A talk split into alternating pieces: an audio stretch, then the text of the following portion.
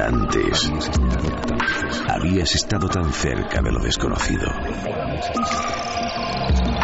Milenio 3. Cadena Ser.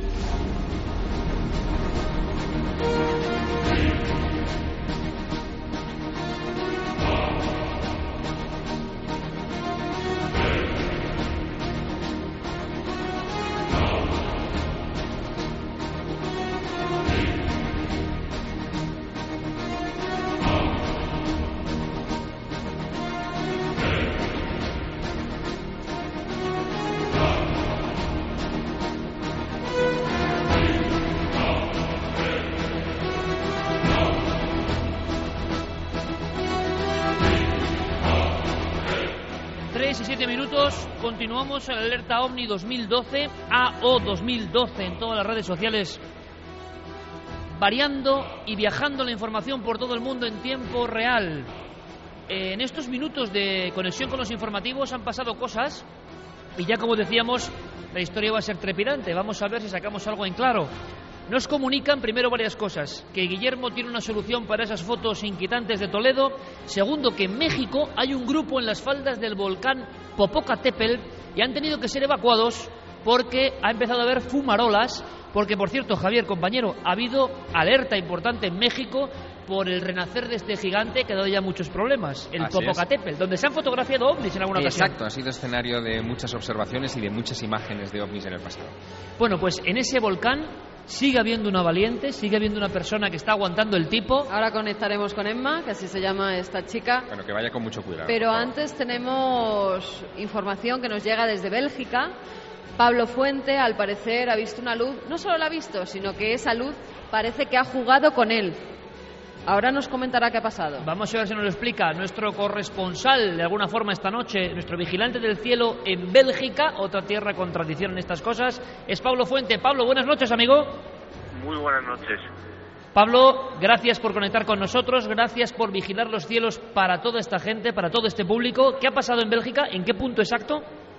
Estamos en Duort, que está a unos kilómetros al sur de Bruselas y mi mujer y yo estamos en el jardín, debe haber unos 6, 7 grados de temperatura, estamos bastante, con bastante frío, pero estamos aquí los dos tumbados observando el cielo, gracias a Dios se ha abierto, pues generalmente está cubierto, pero esta noche se ha abierto el cielo.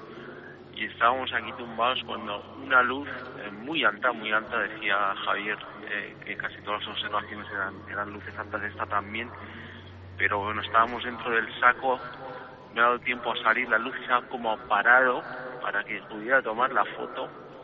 He hecho una foto que os enviaré. ¿Has, logrado fotografiarlo? He hecho una foto, eh, sabéis que en modo nocturno las cámaras pues no, eh, no, no tienen muy buena pinta, pero se ve como una, una bola blanca, que es lo que yo había visto, os la enviaré en cuanto pueda pero lo que era lo que ha sido increíble es que la velocidad eh, no iba muy rápido pero de repente es como que se ha parado he salido del saco me, he calado los calcetines he hecho la foto y he vuelto y luego ha seguido. Es como que ha jugado me ha esperado a que pudiera hacer la foto.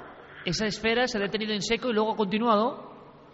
En seco prácticamente y luego ha seguido es un comportamiento extraño. Pablo Fuente, que es uno de los oyentes, creo que fieles de verdad a lo largo de los años y ahora, pues de alguna forma, vigilante, amigo vigilante del cielo, eh, es un honor tenerte allí en Bélgica, ni más ni menos, conectando ahora mismo con Valladolid y rebotando la información para el mundo. Otra observación captada. Vamos a ver si podemos tener esas imágenes. Pablo, un abrazo y seguimos alerta. Un abrazo muy fuerte. Un abrazo muy fuerte. Chao.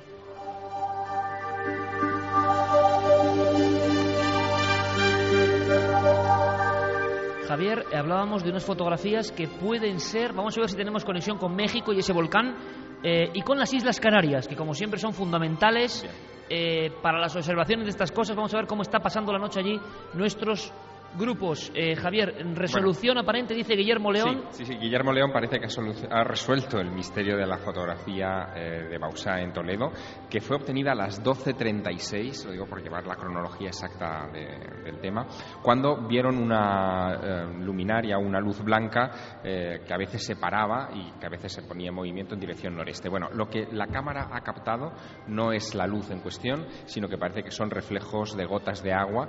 antes hablaba de una constelación como de gotas de agua en el objetivo. La de el punto azul en el centro que daba la impresión de ser algo distinto también es un reflejo del flash sobre gotas de agua. Yo creo que esto es muy importante y muchas veces, bueno, y es nuestra forma de ver eh, las cosas, ¿no? Eh, que puede ser la vuestra y puede ser compartida. Si nosotros podemos resolver la historia, si podemos resolver el misterio, hay que resolverlo y contarlo rápidamente en tiempo real. Y parece ser, como ocurre en las fotografías que mostramos en la televisión habitualmente, que hay unas soluciones lógicas y hay que decirlas. Y parece que lo ocurrido en Toledo tiene esa solución. Tiene solución la fotografía, es decir, eh, la imagen se toma sobre algo que está muy lejano, que es una luz, eh, en fin, prácticamente donde se pierde la vista, pero eh, lo que ha captado la fotografía es el rebote del flash sobre algo que estaba más cerca de la cámara, ¿Es esta que eran estamos esas gotas viendo de aquí? agua. Eh, tenemos por fin es. el documento, tenemos por fin, pero claro, estamos observando Toledo en la noche, vamos a describirlo para la es. gente que esté con un receptor en mitad de la nada, y eh, gotas de agua. La constelación de gotas de agua que hay. Hay muchos orbes que son esos, son o, o motas Son de de polvo agua. o gotas de agua que con el reflejo de la luz de los flashes hace esa especie de bolitas que salen en muchas fotografías que además nos la mandan mucho los, los espectadores, los oyentes. Pero se ve esa cosa azul en la parte superior, ¿lo veis? Izquierda. sí, sí, como eh, una especie de, de cápsula. Sí, que para los, digamos, románticos del tema recuerda un poco al, al ovni de Posilibro, pero Sí. en azul, eh, pero que en realidad también se trata, por lo que nos ha dicho Guillermo León, de un reflejo del flash sobre humedad. Hay un hombre en un punto del Aljarafe sevillano rodeado de ordenadores en su sana, que es como la NASA, pero bueno, en fin, es un juego nuestro que tenemos de Al palabras, la sana, eh, como la de Tony LeBlanc en la famosa película del astronauta, pero ahí está Guillermo León ya haciendo como hace en nuestro programa, filtrando la información y analizándola.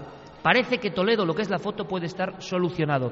Eh, Vamos de todas formas, Iker, a animar a la gente a que nos mande las fotografías de los grupos donde están, de los lugares en los que están haciendo la alerta OVNI, porque aquí las vamos a ir poniendo. Queremos ver los grupos, queremos ver a esa gente cómo está viviendo la alerta OVNI 2012, que nos vayan mandando todas las fotografías que quieran a esos, eh, esas vías de contacto, milenio 3 con número, arroba cadenaser.com, alerta 2012 arroba info arroba y a través del Twitter, Facebook y Google.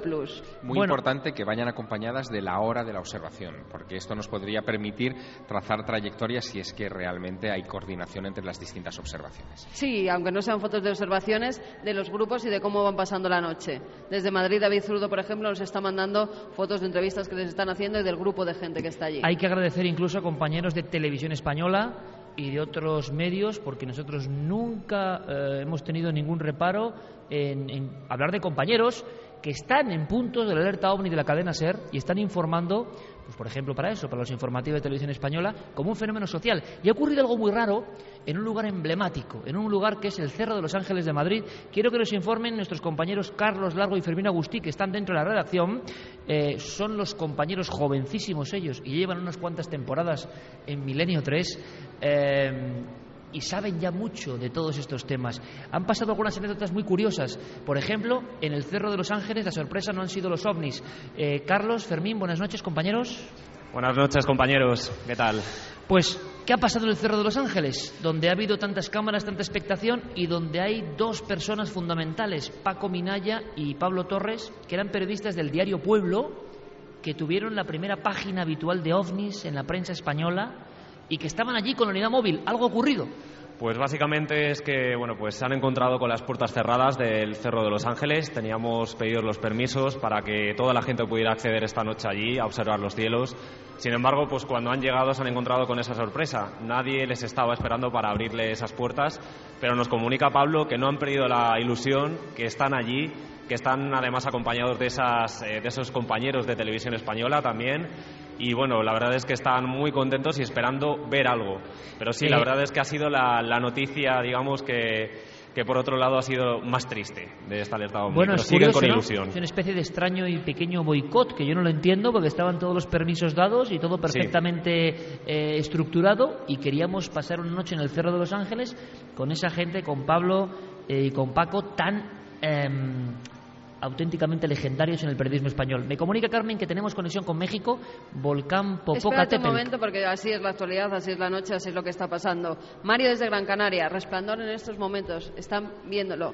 Creo que le tenemos. Mario, ¿nos escuchas? Buenas noches, Carmen. ¿Qué está pasando? Porque de repente me han pasado una información. Gran resplandor, estamos preparando a Mario. Cuéntanos qué habéis visto. Eso es, a ver si puedo expli- eh, explicarme bien. Eh, tenemos un telescopio que tiene incorporado eh, una cámara de fotos de gran angular, eh, que es automático, que en el mismo momento en que se mueve en ese, en ese angular eh, cualquier cosa, eh, lanza un, unas, de una forma automática las, las fotografías. Hemos visto dos pequeños fogonazos blancos y, y entonces en la cámara de eh, ah, se, se ha lanzado esas, esas imágenes, esas, esas fotografías y en una de ellas aparece lo que lo que creemos que es una semicircunferencia con luces. Semicircunferencia. Semicircunferencia con luces, sí que hemos hecho pruebas para ver si ha sido un error de la cámara, si al- alguien, porque somos un grupito de 30 personas más o menos en el sur de Gran Canaria, concretamente en eh, Cruz Grande, eh, por si algún compañero le ha dado un golpe al trípode sin querer, pues ha hecho el efecto de, de, de, bueno, pues pues de una foto que, que se mueve, que es movida, hemos hecho varias pruebas y en ninguna ah, eh, sale lo mismo. Eh, sale sal- eh, sale pues ese ese objeto y bueno creemos que existe la posibilidad de que haya haya sido un ovni ¿Nos la puedes mandar, Mario? ¿Podemos eh, Eh, tener eh, estamos- minutos la fotografía para que la veamos aquí? Estamos en ello porque el- lo que ocurre que el proceso es, es un poco lento de pasarlo desde, desde el telescopio a, a- a otro formato. Pero en el, en el momento en que, en que lo tengamos, sí, que- sí que lo podremos enviar. Perfecto, Genial, Mario. Muchísimas Estamos gracias. esperando y mientras creo que vamos a México, ahora sí, porque ya nos están esperando. Emma, que nos está escuchando desde ese volcán. Emma, buenas noches. Bueno, hola, ¿cómo están todos los milenarios allá en España? Muchísimas, muchísimas gracias, Emma, por seguirnos desde el corazón de México, el volcán Popocatépetl, que es un ¿Sabes lugar donde ha habido ovnis. Ha habido muchos avistamientos, fotografías impresionantes, videos, pero en estas épocas hubo fumarolas y cerraron todo acceso al público. Entonces mi grupo tuvo que reorganizarse y empezamos a hacer avistamientos en, en el día y también en la azotea. Estamos esperando que caiga en México el cielo nocturno. Todavía no está de noche por completo, aunque ya son las 8 de la noche aquí. Todavía está un poco claro el cielo. Estamos esperando a que esté totalmente oscuro para empezar a, a hacer los reportes. De hecho, yo estoy ahorita en un centro comercial para comprar otro telescopio para poder hacer la, ahora sí que a todos los puntos cardinales y estar vigilando el cielo al 100%. Oye, qué magnífica corresponsal tenemos en México, qué vigilante del cielo. Esto es una crónica, señoras y señores, y su grupo ha sido desalojado del volcán Popocatépetl, que no es poca Sobre cosa. todo por seguridad. sobre Claro, todo por normal. ante todo eso, Emma. Pues- Ante todo está a buen Pero recaudo. cualquier, foto, cualquier fotografía, cualquier, es que llegamos a escuchar de Hum, cualquier eh, situación anómala que llegamos a escuchar hoy en la noche, se las mando de inmediato. Emma desde México. Oye, de verdad, con oyentes como tú, da gusto. Un fuerte abrazo. Un fuerte abrazo a todos allá.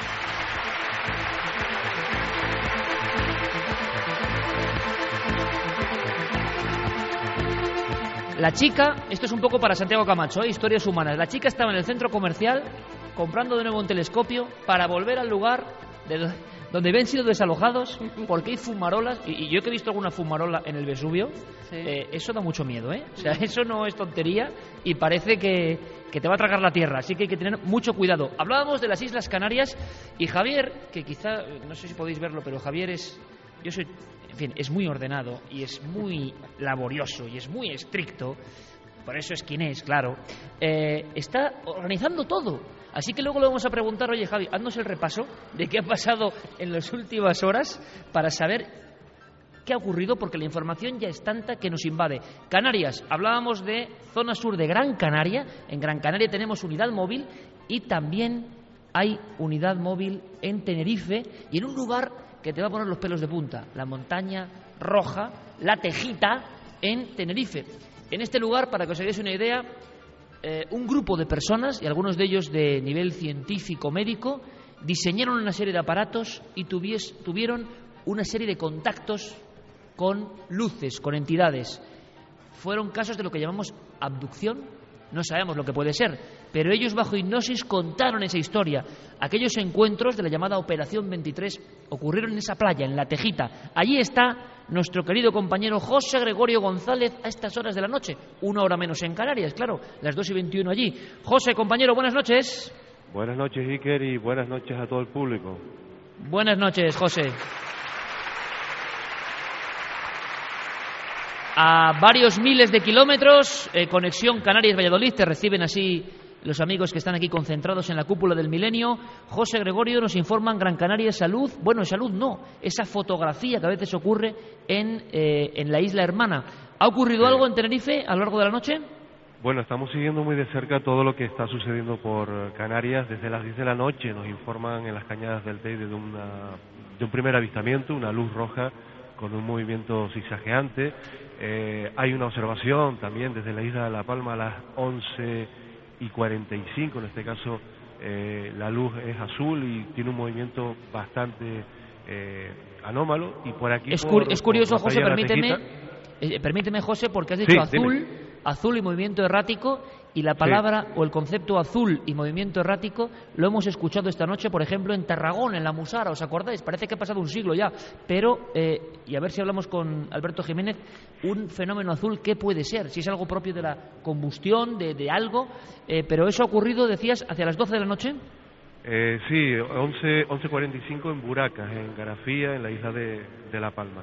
Y aquí por la Tejita, bueno, había un, en los momentos álgidos en torno a 500 personas concentradas tanto en la zona de aparcamientos como de playa, compartiendo la noche, porque la verdad es que eh, la noche acompaña, la temperatura es adecuada y el cielo está completamente despejado. Y de repente tuvimos el regalo de una hermosa luna que apareció detrás de, de Montaña Roja, con lo cual para una noche como esta, en la que además este lugar tuvo su propio 9J hace 37 años con Paco Padrón, pues imagínate eh, que se nos está quedando, bueno, pues para el álbum de los recuerdos, eh, muy buenas fotografías. Una noche histórica en un lugar histórica, en un lugar histórico. José Gregorio, compañero, con cualquier novedad continuamos porque la información sigue. Un fortísimo abrazo y un abrazo a toda esa gente que tanto nos apoya, tanto nos quiere del el archipiélago canario. Lo mismo, un fuerte abrazo para todos.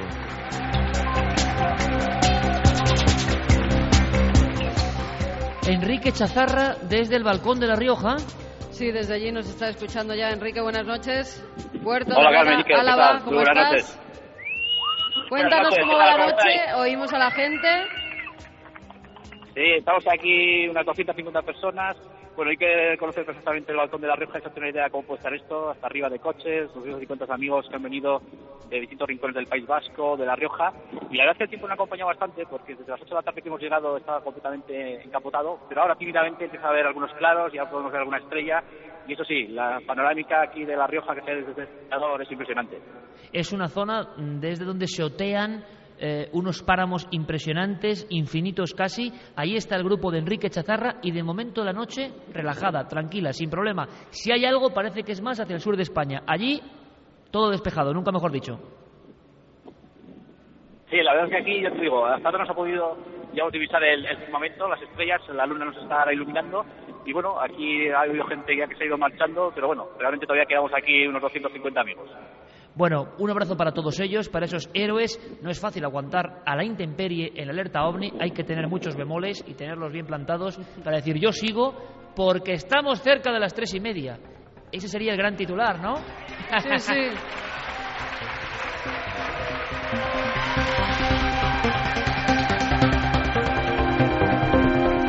Y a partir de este instante, quién sabe lo que puede pasar, porque esto es como una alerta ovni antigua, vale, mucho Twitter, Facebook, Internet, eso está muy bien. Pero ha habido componentes como de vieja usanza, una extraña llamada a la cadena Ser en Valladolid, va a pasar algo a las tres y media. Bueno, ojalá, ¿no? Ojalá. Algo bueno, algo bueno siempre, que nos traiga suerte, que falta nos hace a todos. Eh, vamos a hacer una cosa importante. Paco Pérez Caballero, Pablo Villarrubia Nacho. y Nacho Ares, ¿os acordáis? Los reporteros móviles de esta noche eh, del 9, ju- de 9 a 10 de junio del 2012, AO 2012, están en algún punto del mapa. No ha habido casos realmente cercanos. En todo caso, Pablo, quiero que nos pasen información en cuanto puedan con Pablo. Vamos primero con Nacho, porque él está en la zona de Huelva. Así que quizá ha visto algo, esa esfera anaranjada, que por lo menos en un punto en el mirador de Aries Montano ha sido observado y fotografiado. Vamos con Nacho Ares, provincia de Valladolid, algún lugar, no sé cuál, de esta provincia de Valladolid. Nacho Ares, compañero, movimiento en ruta, ¿dónde estás? ¿Qué tal? Buenas noches, Iker, de nuevo. Estamos en carretera, llegando muy cerquita al Cerro de San Cristóbal, que es eh, la ubicación que comentabas antes eh, en un principio del programa, que fue el, centro en donde se reunió la gente para aquella mítica alerta ovni con Antonio José Alés, ¿no? Vamos hacia allí, estamos a punto de, de llegar, pues con la idea de intentar conocer si realmente, como bien decías ahora, a las tres y media va a existir esa aparición, ese contacto, esa supuesta luz que, de la que vamos a ser todos testigos. Claro, es que tú tienes que estar más atento que nadie. Tú y Ángel del Pozo, imagino que hiper preparados, porque has recorrido diferentes lugares de la provincia de Valladolid. Teníamos un pequeño mapa interno de la provincia de Valladolid, Tordesillas, Matapozuelos, lugares donde la historia nos cuenta que han pasado cosas que salieron a la prensa y que fueron investigadas, en algunos casos incluso por los militares españoles, y de momento tranquilidad en las carreteras vallesoletanas, ¿no? Totalmente tranquilas. La verdad es que el, el, tráfico es eh, muy fluido. En, en, apenas un minuto vamos a llegar al, al cerro y, como te digo, observando los cielos que se mantienen todavía abiertos, lo suficientemente claros como para poder eh, permitirnos y ser testigos de un avistamiento del calibre ¿no? que anunciaba esta mujer en esa llamada telefónica tan misteriosa a la cadena SER. Hombre, lo lógico es que no pase nada, digo yo, ¿no? Y el 99,9% es que no pase están, nada. Están pasando cosas. Vamos a ver. Se eh, acerca la hora y están pasando cosas. Eh, Paco Pérez Caballero nos escucha. Sí, Paco nos escucha y luego te daré la información de lo que se está viendo. No, dame primero lo que se está viendo, claro. Bueno, vale, pues entonces te lo doy. Carretera Carmona han vuelto a ver una luz azul en línea completamente recta, procedente de la carretera de Marchena. Luego ascendió. Carlos Bogdanich, han visto otro objeto volante en Huesca, baja altura y color amarillo, dirección este a oeste. Bueno, a ver si podemos tener información directa de ellos y a qué hora ha sido y si todavía lo están viendo, que es lo que tenemos que ver, verlo casi en vivo, eh, porque esto es como perseguir una especie de sombra, ¿no? Constante. El fenómeno ovni siempre te lleva ventaja, sea lo que sea, siempre juega contigo. ¿Cuántas veces, Javier, hemos llegado, que Javier y yo desde niños estamos en esto, y claro que se produce cierta impotencia. ¿Cuántas veces hemos llegado a un pueblo para la televisión, para la radio, para las revistas, y, y vecinos te decían, es que se acaba de ver, se acaba de ver ahí, y tú dices, joder, ¿Qué pasa, no? Justo es así de huidizo y nos lleva siempre la delantera. Yo no sé lo que estará pensando en estos momentos nuestro compañero Carlos Bogdanich, porque él es un veterano también de la radio, ha, ha, estado ocupando las noches de Aragón durante muchos años hablando de misterios y hablando también de alertas ovni. Y esto de estar en carretera en estos momentos con luces más o menos raras a su alrededor tiene que estar poniéndole los vellos de punta. Emocionante. Y estamos a punto de ese umbral a partir de este instante. Sean lo que sean, ¿eh? Sea lo que sea, por supuesto dejamos la posibilidad de que algo ocurra. Eh, llegaba esa información antes, yo no sé, Santiago Camacho, compañero, eh, si tenemos alguna información complementaria, si hemos sabido algo más de esa mujer que llamó eh, a la radio antes de la alerta, si dio algún dato más, Santi. A ver, si hay algún dato más, y es que eh, esta mujer no era la primera vez que se intentaba poner en contacto con nosotros para darnos esta información. Previamente a conectar con Cadena Ser aquí en Valladolid, había intentado hacerlo a través de la vía de nuestro compañero Alberto Cedezuela, nuestro compañero eh, de Murcia, que de Almería, de Almería. no solamente eh, ha cogido esa información, sino que podemos contar con el teléfono de, de esta persona y si en algún momento dado pues sucede algo eh, podríamos incluso eh, contar con su testimonio. Bueno, vamos a esperar primero a ver qué ocurre y, y, luego veremos. Tres y media, se abre la caja de las posibilidades, aunque sea jugando con la fantasía y la imaginación, o no, quién sabe. Carlos Bogdanich decía, está en un coche descapotable, vagando ahora por tierras de Huesca, se está dando una buena paliza a nuestro querido amigo, y ha vuelto a ver algo, casi en tiempo real. Carlos Bogdanich, buenas noches de nuevo. Buenas noches, Iker. Mira, te quiero comentar rápidamente porque la cosa ha sido eh, de pocos, eh, unos 30, 35 segundos, pero muy intensos. Primero, un dato importante a, a comentar. Nosotros tenemos aquí una, una, una brújula, una brújula electrónica. Eh, la brújula se puso, se enloqueció, ya empezó a moverse de todos los sitios, ya habíamos perdido la, la idea de la situación en la cual estábamos. y de repente en el horizonte, a más o menos a, una especie de, 25 grados de altura, eh, un punto luminoso de color amarillo tirando a dorado, moviéndose de forma, de forma constante, de, como decía antes, de este a oeste, mm, de forma muy lenta, pero eh, había momentos en que se paraba y que volvía luego a, retomar movimiento. Se volvía a parar, volvía a retomar movimiento. Eso duró, mm, no recuerdo exactamente, pero 35 o 40 segundos y que realmente, tú sabes muy bien, Iker, que yo conozco un poquito del tema de la aviación por, por contactos y, y tiempo atrás que estuve estudiando y trabajando ese tipo, conociendo un poco lo que es la aeronáutica, y os puedo asegurar que eso, más las personas que están conmigo viendo el, que hemos visto también el, fenómeno, pues lo podemos catalogar como un OVNI concretamente, porque no hay ningún tipo de aparato, ni siquiera un, un, helicóptero que pueda hacer ese tipo de movimiento y desplazarse y que de repente desaparecer completamente en unos segundos. Una esfera de color amarillo, ¿sobre qué punto del mapa, Carlos? Pues mira, la vertical considero yo que sea eh, es en Huesca. Nosotros estamos eh, en este momento a la altura de, eh, Murillo de Gálido, al lado justo de un gran pantano que hay que se llama el pantano de la Sotonera. Y, y este avistamiento es en dirección a Huesca, por lo tanto yo calculo que la, vertical sería eso. Y, os digo que, El, horario en las 2.57. 2 y 57. Perfecto, Carlos. Seguimos la comunicación y desde luego, compañeros, eh, de Aragón, Calatorao, Zaragoza, Ángel Briongos, Pantano de la Loteta, eh, Carlos Ollés, muy atentos por si hay algún tipo de información o este objeto se deja ver.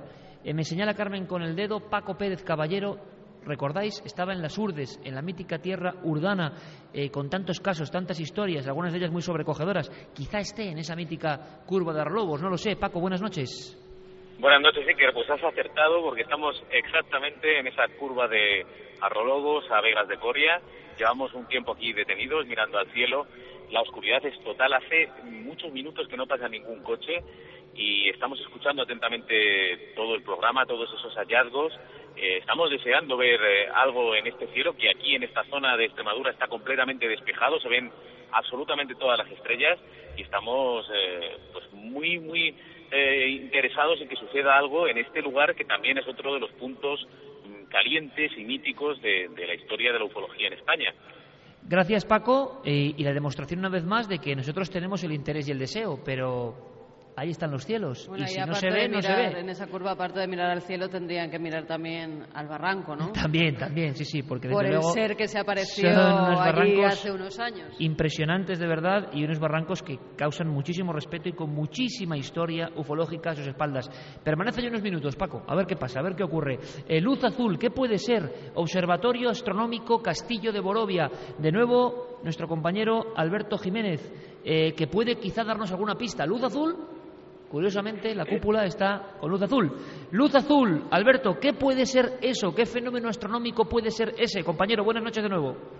Hola, buenas noches, Iker. Pues vamos a ver, hemos analizado diferentes posibilidades y dentro de lo que nosotros creemos, eh, hemos visto que precisamente sobre esa hora, precisamente en Tarragona, ha pasado por allí la Estación Espacial Internacional, muy baja en el cielo, eh, precisamente un poquito yo creo que respondía al lugar donde donde más o menos se ha visto, eh, hacia el noreste o algo así.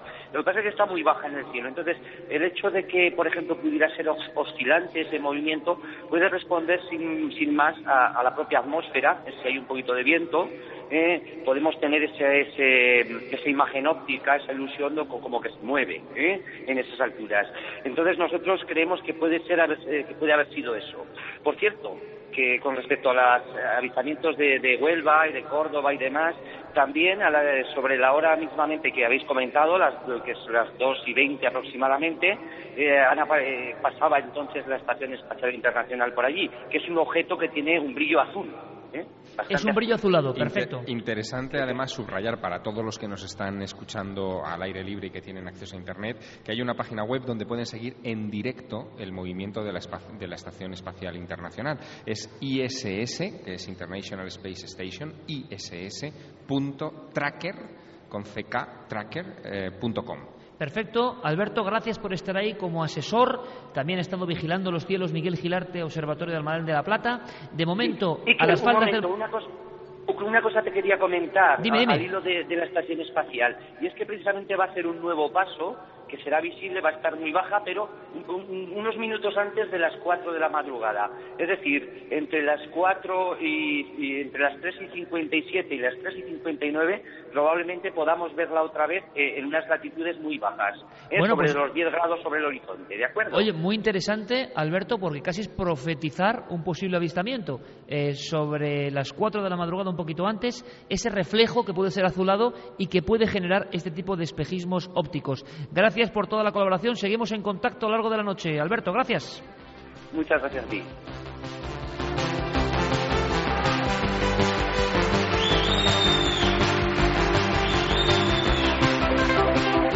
Vámonos a una tierra más o menos cercana, Salamanca en este caso, eh, a Arapil el Grande. Allí está Tomás Hijo, profesor de la Universidad de Salamanca, querido compañero de este programa, y que yo no sé cómo está la noche por ahí, cómo ha ido el acontecimiento en general, si el cielo está encapotado o no, y si se ha observado algo extraño.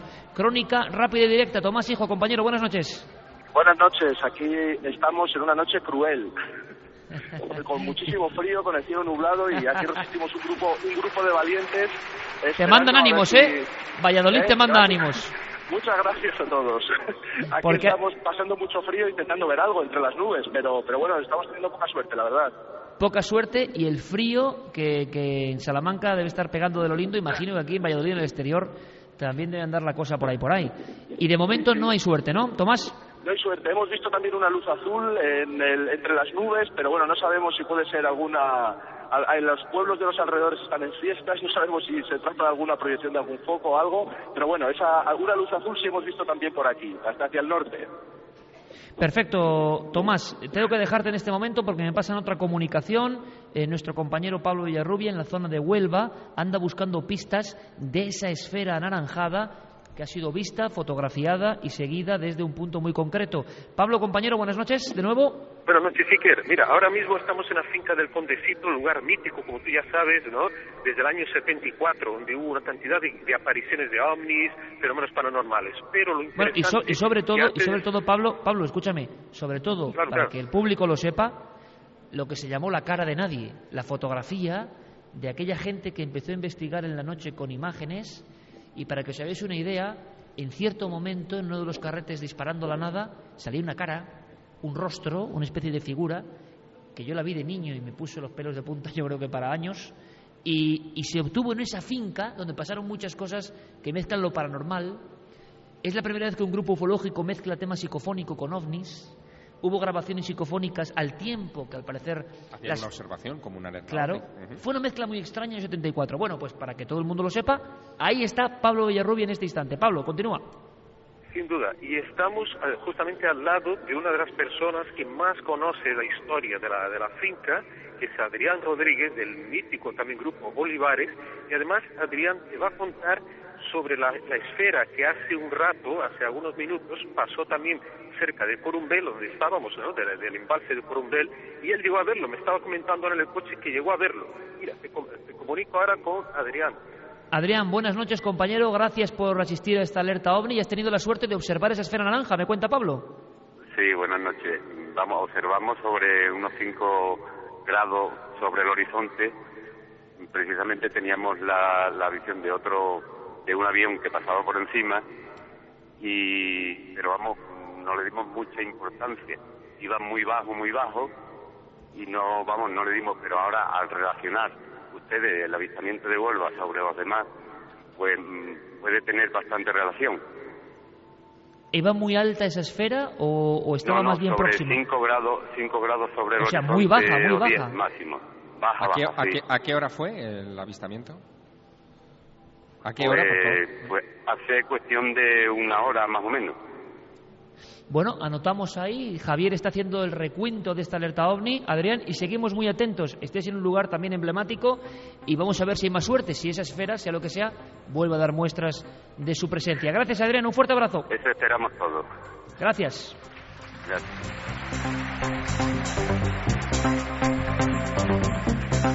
No hay descanso, no hay descanso, no hay un minuto. Eh, la radio recorre España, se recorre también el mundo a través de las ondas y de las voces de compañeros de los cinco continentes y está también la información brotando permanentemente en la red, en el mundo de lo digital. Desde la cúpula del milenio en Valladolid para todo el mundo conectamos con un pantano, con el embalse del Pardo en Madrid, unidad móvil, cadena ser.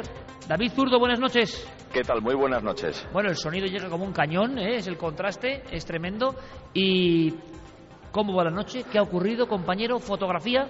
Bueno, pues hemos visto muy pocas cosas. La verdad es que una de ellas ha sido un satélite Doppler que va muy rápido y se pueden confundir con algún tipo de objeto. Pero ha habido dos eh, avistamientos que han tenido unos cuantas, unas cuantas personas que han venido corriendo a contárnoslo.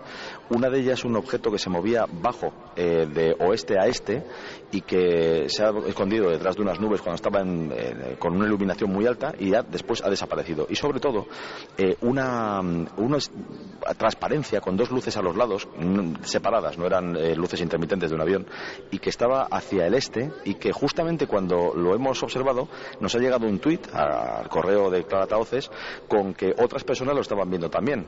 Ella está aquí a mi lado y también nos quiere saludar y bueno, contároslo un poco. Cuéntanos. Eh, buenas noches a todos, Iker. Eh, pues sí, eh, Álvaro Tejedor. buenas noches. buenas noches. Álvaro Tejedor nos ha enviado, está que también aquí, es que este sitio es muy grande y está la gente un poco dispersa, ¿no? pero recibimos tweets de la gente que está aquí y en este caso Álvaro nos decía que si habíamos visto algo hacia el este, que es justo cuando se había producido el otro avistamiento, lo, que había visto otra persona, ¿no? Y, y bueno, pues ha dado la casualidad que era prácticamente la misma hora. Sí, el primero que hemos eh, observado, que digamos que era un poco extraño, era las dos y media en punto, y, el otro ha sido un poco más tarde, hacia las tres menos unos minutos.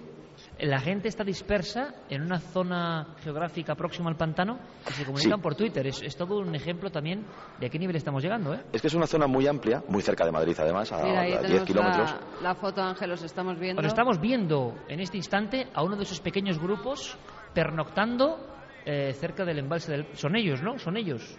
Del embalse sí, sí, son ellos, son ellos. Es el embalse del Pardo que lo bueno que tiene es que eh, la visual es de 360 grados. Ha estado un poco más encapotado durante algún tiempo, pero ahora está casi despejado por completo.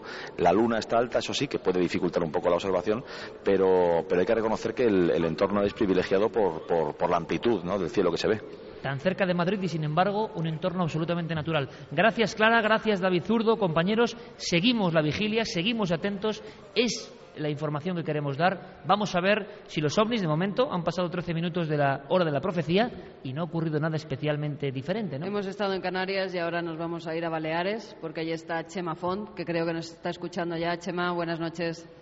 Hola Carmen, buenas noches desde Mallorca. ¿Cómo está? ¿Cómo lo estáis pasando allí en esta noche que me imagino con buen tiempo vosotros.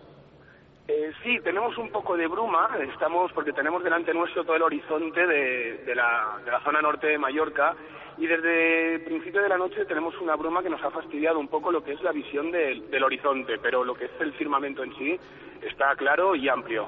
Perfecto, muy buena temperatura y muy buen ambiente, un éxito de participación y una lástima porque no ha habido excesivas anomalías, ¿no? Bueno, pero es la realidad, Chema, y esto yo creo que es muy importante. Y creo que es una imagen que da este programa, que yo creo que ocurrió en el 2004, que nadie va a inventarse ovnis donde no hay. Es decir, si no hay, es que no hay. Entonces nosotros contamos lo que vemos, lo que hacemos es desplegar una red inmensa para ver si este fenómeno tan extraño que interesa al hombre desde el principio del tiempo se aparece. Poner las máximas posibilidades. Efectivamente, pero estando en una zona perdida de las montañas de la isla de Mallorca, haber llegado a juntarse aquí cerca de 300 personas, eh, creo que esto simplemente por esto es un éxito. Y sí decir que han, han comentado una serie de personas, yo no lo he visto personalmente, la, una luz blanca que se movía de oeste hacia norte, más o menos hacia las 2 de, de la noche, y que, bueno, pienso que quizás sea el reflejo del faro de Formentor en, estas brumas que, que, os decía que estaban a, la altura del horizonte, pero creo que tenemos una grabación, lo comprobaremos en la grabación y, bueno, y, y ya veremos en sucesivos días qué es lo que puede haber sido. Bueno, pues seguimos muy atentos. Vamos a ver qué ocurre. Vamos a ver qué pasa en las montañas de Mallorca, en un lugar donde también hubo fotos muy célebres e investigación militar por parte del Ejército del Aire con el asunto de los ovnis. Seguimos atentos. Grupo de valientes que siguen ahí a pesar del frío, a pesar de las inclemencias, simplemente con el anhelo de poder observar este gran misterio que son los ovnis. Quiero contaros una cosa rápidamente y casi por sorpresa. Os hablaba de que en las últimas horas había habido observaciones, concretamente en Ciudad Real y Navarra, de observaciones, de figuras. Eh, Javier Pérez Campos tiene información sobre esto. Ocurrió ayer, ayer si no me equivoco, eh, los primeros datos son de una observación cerca de un lugar bastante emblemático para el misterio, un lugar derruido ya, pero que era un gran sanatorio, la Atalaya, en Ciudad Real. Eh, Javier, compañero, conectamos con la redacción de nuevo. Vamos a ver si podemos tener la imagen y el sonido de nuestro compañero. Javier. Hola, buenas noches, Iker, otra vez. Javier, porque la diferencia no está pasando esta noche. Hemos tenido en las últimas semanas, meses, eh, casos extraños y hay testigos esta noche, es otra de las sorpresas, hay testigos que han visto cosas mucho más graves, como figuras, vamos a llamarlo así, en los puntos donde fueron observadas. Monte Avantos, eh, Torrejón el Rubio, Camino de Trujillo en Cáceres y Sanlúcar de Barrameda. Personas a las que se unió, por ejemplo, el famoso grupo de rock español Medina Zahara, que nos contaron para la radio y para la televisión su increíble experiencia con una figura gigantesca, famélica, que cruzaba la carretera, que prácticamente desaparecía después, una visión que les ha marcado profundamente. Esto ha ido pasando y nosotros lo hemos ido notando. Lo que no sabíamos es que ayer por la noche eh, personas, además próximas, con las que has podido hablar, en Ciudad Real tenían una experiencia similar. Sí, en este caso han sido dos personas. Eh, la persona que me lo ha transmitido, me lo ha comentado hoy, además a mediodía, había ocurrido anoche, anoche bastante tarde, cuando él volvía a Ciudad Real y pasaba por esa zona muy concreta de la Atalaya, eh, que se sitúa a las afueras, ese pequeño cerro, que además es pródigo en todo tipo de sucesos extraños. Eh, en la guerra civil, por ejemplo, se hablaba de apariciones marianas, extraños objetos voladores no identificados que llegaron a aparecer en medios de toda España, ese sanatorio, por ejemplo, o la aparición de una chica de, la curva, ¿no? Que, parece que aparece en diversos puntos, en diversas carreteras de nuestro país. En este caso, este pariente cercano, que por supuesto eh, merece toda mi confianza, desde luego, eh, transitaba, como decía, de regreso a Ciudad Real con esas luces cortas en el coche por un camino de la Atalaya, cuando de repente tanto él como su acompañante observan cómo eh, les sale, parece, al paso, al camino, una persona que se les queda mirando fijamente. Ellos no saben decir si es un hombre o una mujer, pues solo aprecian la sombra de ese personaje. Eh, les, les, asusta, lógicamente, porque podrían habérselo llevado por delante. Por tanto, dan las largas, están casi a punto de frenar y, sin embargo, cuando dan esas largas se dan cuenta de que no hay absolutamente nadie en el camino. Esa persona, esa sombra que parecía haberles salido al paso, ha desaparecido por completo. Eh, llegan incluso a bajarse del coche para ver si se ha escondido en algún sitio o si es algún gracioso, pero desde luego eh, no encuentran ni rastro de que allí pudiera haber habido una persona en esos momentos. Tenemos nosotros una imagen ahora mismo de la redacción trabajando. Le voy a pedir a Santiago Camacho que se vaya acercando. Quiero otro boletín concreto de historias humanas de esta alerta ovni. Y mientras tanto vamos a escuchar a un compañero que estoy seguro que muchos identificáis simplemente por la voz. Eh, es otro de los compañeros fieles de Cuarto Milenio con sus debates, siempre desde el punto de vista de la parapsicología y no quería perderse esta investigación esta noche. Ese hombre de la barba luenga, Santiago Vázquez, desde el pantano de La Jarosa, en Madrid también. Santiago, voz clásica de Cuarto Milenio. Mira lo que te dice Valladolid. Muchísimas gracias. Es un personaje muy querido, Santiago Vázquez, muy querido por parte del público y lo sabemos. Este aplauso es para ti, Santi. Buenas noches. Iker, muy buenas noches. buenas noches a Carmen y a todos los milenarios eh, reunidos ahí en Valladolid. buenas noches, Carmen. A todos los milenarios en, en todo el planeta. Fabuloso, magnífico. Estamos disfrutando muchísimo. No os podéis imaginar, o sí, sí os podéis imaginar, la cantidad de personas que hay aquí en, en el pantano de La Jarosa, en plena Sierra de Madrid. Un cielo realmente eh, fabuloso, plagado de estrellas, cuajado de estrellas. Y sí que ha habido, sí que ha habido eh, en tres momentos determinados algo especial. Yo si queréis os lo cuento muy rápidamente, porque ha sido en torno a la una y media de la madrugada. Yo me encontraba eh, sentado, delante de mí había dos árboles. En ese momento pues ha aparecido una luz ámbar entre ambos árboles yo pues a las personas que estaban en ese momento conmigo les he dicho, pues mirar, eh, ¿qué puede ser eso? Bien, la luz eh, se ha desplazado en dirección oeste, ha aparecido por el este, dirección oeste, y ahí se ha desvanecido. Pero es que esa misma aparición en ese mismo punto se ha producido dos veces después, en el mismo punto. ¿A qué hora exacta me decía Santiago? La primera vez habrá sido en torno a la una y media, poco después de empezar el programa. Bueno, seguimos muy atentos. Una luz ámbar, una luz esférica, una luz única, no acompañada de nada, ninguna estela ni de luminaria azul, como hemos dicho en un principio. No acompañada de, de nada, una luz ámbar que se ha repetido por tres veces y exactamente en el mismo lugar y haciendo el mismo recorrido, exactamente. Bueno, vamos a ver también si salimos de dudas y puede ser algo de la Estación Espacial Internacional, que puede ser la que provoque más efectos, pero de momento ese destello ámbar. Anota Javier Sierra. Santi, que siga la vigilia. Un fuerte abrazo, compañero.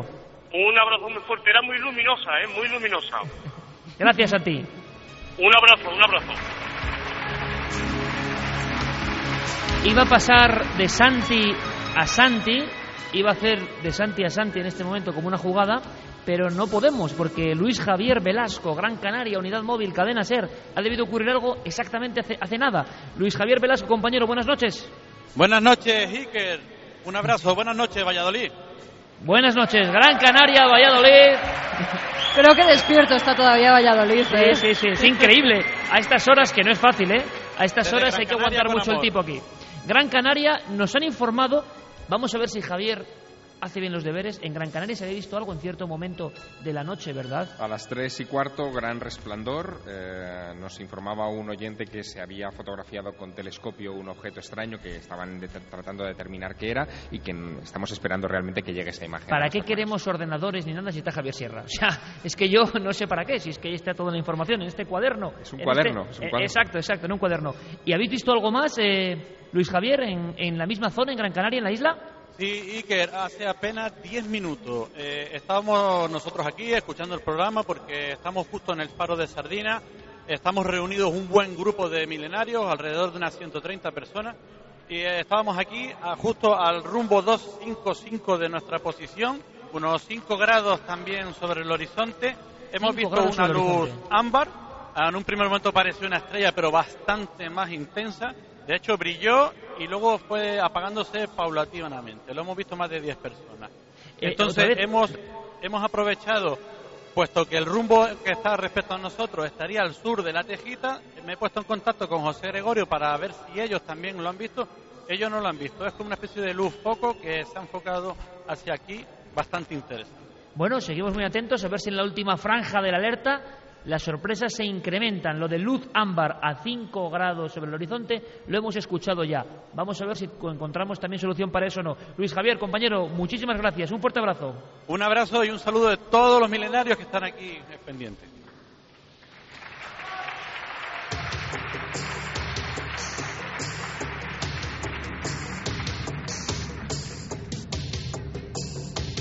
Un poquito de historias humanas, Santi, en este momento. Es que parece mentira, pero llevamos, claro, un montón de tiempo ya en alerta OVNI y esto tiene... hay, hay que graduarlo. Pues lo primero de todo, felicitarnos porque no es uno ni dos, sino tres trending topics los que tenemos ahora mismo en Twitter. AO 2012, Milenio 3 y Alerta OVNI 2012.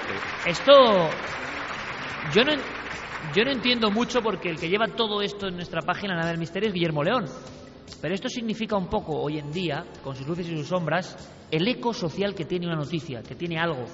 Y que de los 10 temas que más estén comentando hoy, 9-10 de junio, tres, suele ser uno, en cuarto milenio, por ejemplo, pero tres sean lo que estamos haciendo esta noche, creo que es muy importante. Hasta el punto de que ya hay gente que está utilizando el hashtag AO2012 para hacer spam, es decir, para anunciar cosas que no tiene absolutamente nada que ver ni con la alerta OVNI, ni con Cuéntanos, 3, cuéntanos, o sea, de ni todo con tipo. nosotros. Todo tipo de bizarreces, ¿no? Sí, hay eh, productos, servicios, algunos eh, son cosas bastante perseguibles, pero bueno.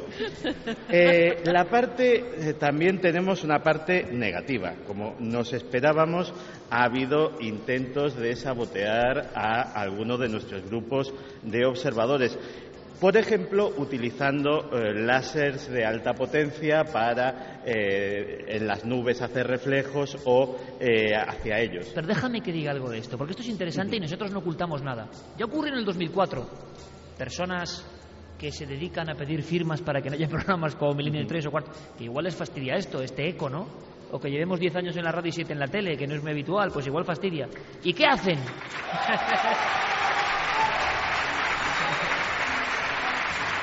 Gente que se aburre, ¿no? Claro, yo digo, aquí eh, la gente de Milenio, yo no sé de qué me puedo sentir orgulloso, pero de una cosa es de la gente de Milenio, de toda la que estará conectada en todo el mundo, porque fijaos, nunca ha dado un solo problema en las 50 salidas que hemos tenido, algunas con muchos miles de personas.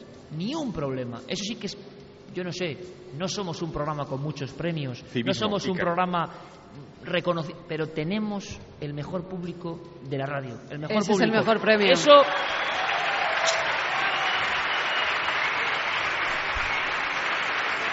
¿Verdad?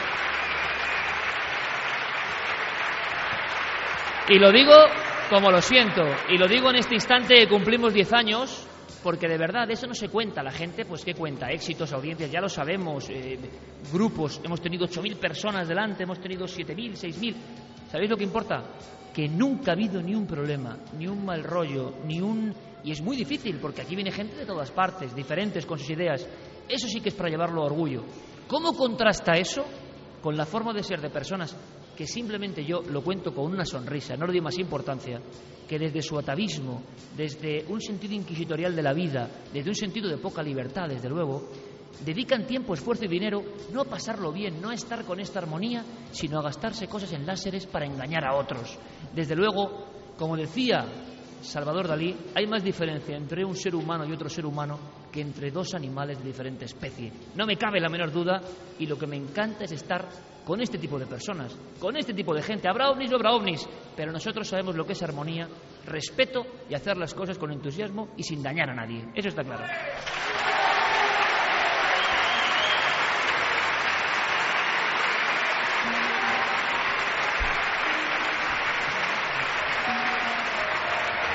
Así que, si queréis, compañeros, tomémoslo. Hay gente que le molestan las críticas. Tomémoslo con gracia, con ilusión, con entusiasmo, con un poquito de grandeza. Así que nos reímos de estas cosas, nos parecen cosas de la alerta OVNI y seguro que hay más. De hecho, eh, en Badajoz, en la provincia de Badajoz, uno de estos eh, saboteadores se ha encontrado con un abucheo casi tan grande como el aplauso de nuestros amigos aquí en la cúpula del milenio. Pero también hay cosas positivas. Diego Marañón está en la cueva del Soplao. Pues bien, allí, eh, en atención a la cantidad de gente que hay, les han abierto, a pesar de la hora que es, los baños y la cafetería para que la gente pues pueda hacer sus necesidades, pueda tomarse un café calentito contra el relente y bueno, pueda pasar la noche de una forma agradable. Ángel desde Sevilla nos contaba su emoción paseando por la calle también a estas horas y viendo gente asomada al balcón mirando al cielo. Bueno, ¿qué escena? ¿Qué escena? Esa es la escena que nos va a dar paso a un pequeñísimo descanso. Parece mentira, ya, ya se acaba casi la alerta ovni. Nos queda una hora y no sé lo que puede pasar. No sé, pero lo vamos a vivir juntos. Gente en la ciudad, ¿eh? Simplemente en el balcón mirando al cielo. Alerta 2012, continuamos.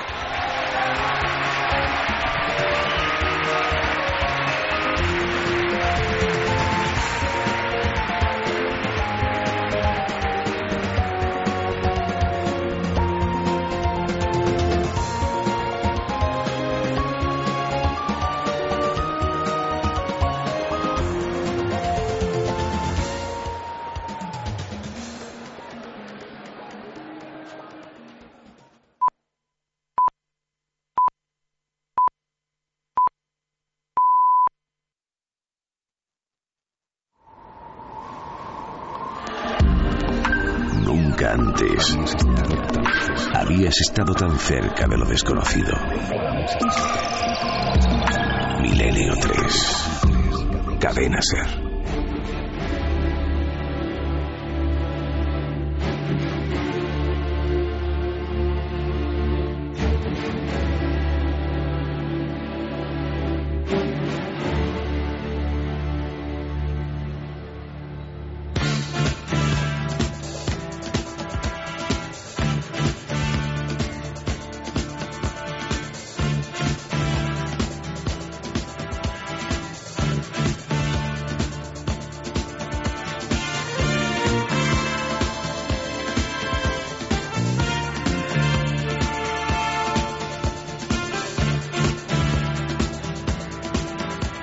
4 y 7 minutos. Continuamos con nuestra alerta OVNI 2012 desde la cúpula del Milenio en Valladolid para todo el universo prácticamente.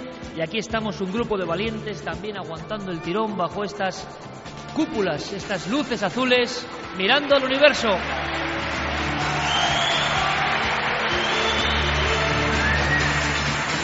Hay que decirlo, pocos públicos como el de Valladolid nos hemos encontrado, madre mía, y estamos disfrutando de lo lindo. Ojalá pase algo en todo este fragmento de tiempo que nos Está queda. pasando, Iker. ¿Está pasando? Está pasando, nos tenemos que ir rápidamente hasta Extremadura. Gonzalo Pérez Sarroa, al parecer, ha visto algo con su grupo. Gonzalo.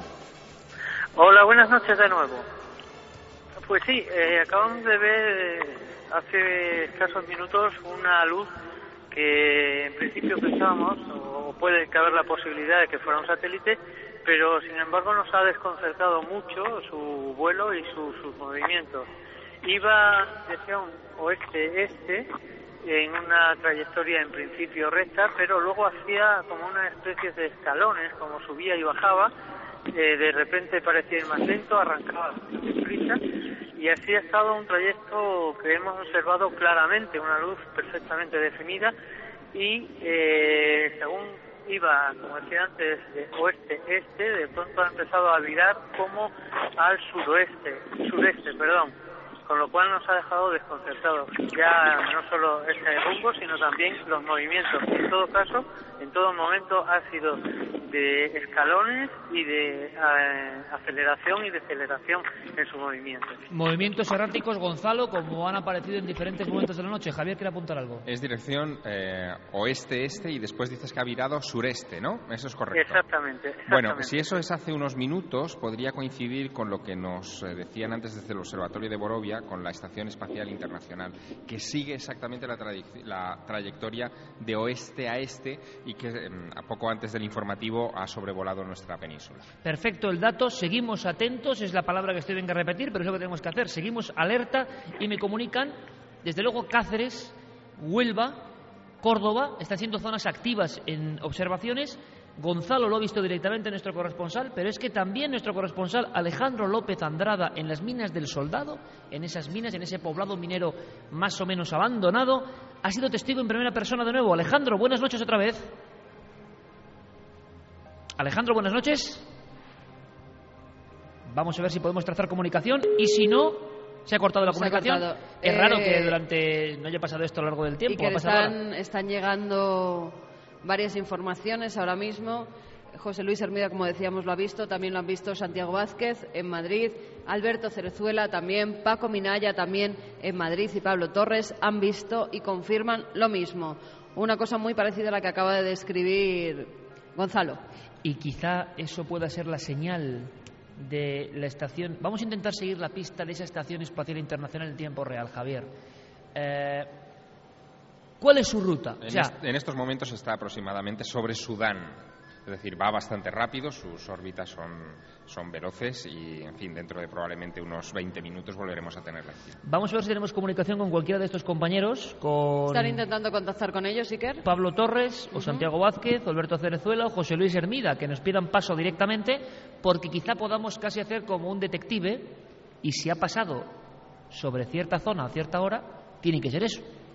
De alguna forma es así. Nosotros, para darle un poco de mítica y romanticismo, que no todo va a ser tecnología fría, fíjate que curioso, hemos tenido una extrañísima experiencia, Javier Sierra y yo, extrañísima experiencia, y es que en cierto... Os voy a enseñar aquí, los que estáis aquí, esa música es muy buena, Noel, justo para esto. Vangelis. Mira, este es el libro que cambió mi vida.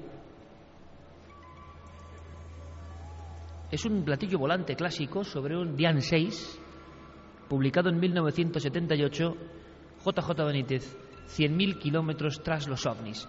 No sé por qué, algo me ha impulsado a coger este libro, que es el espíritu de lo que estamos haciendo hoy, un reportero de la Gaceta del Norte persiguiendo ovnis, o sea, como un Quijote en un 124, absolutamente a contracorriente, persiguiendo cosas en las que casi nadie cree entrevistando a los testigos con una enorme emoción.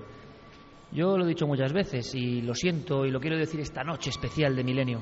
Sin este libro, sin haber leído este libro a los 11 años, yo no estaría ahora aquí, ni haría Milenio 3, ni haría Cuarto Milenio, ni haría esta alerta OVNI, ni estaría en este momento hablando al público.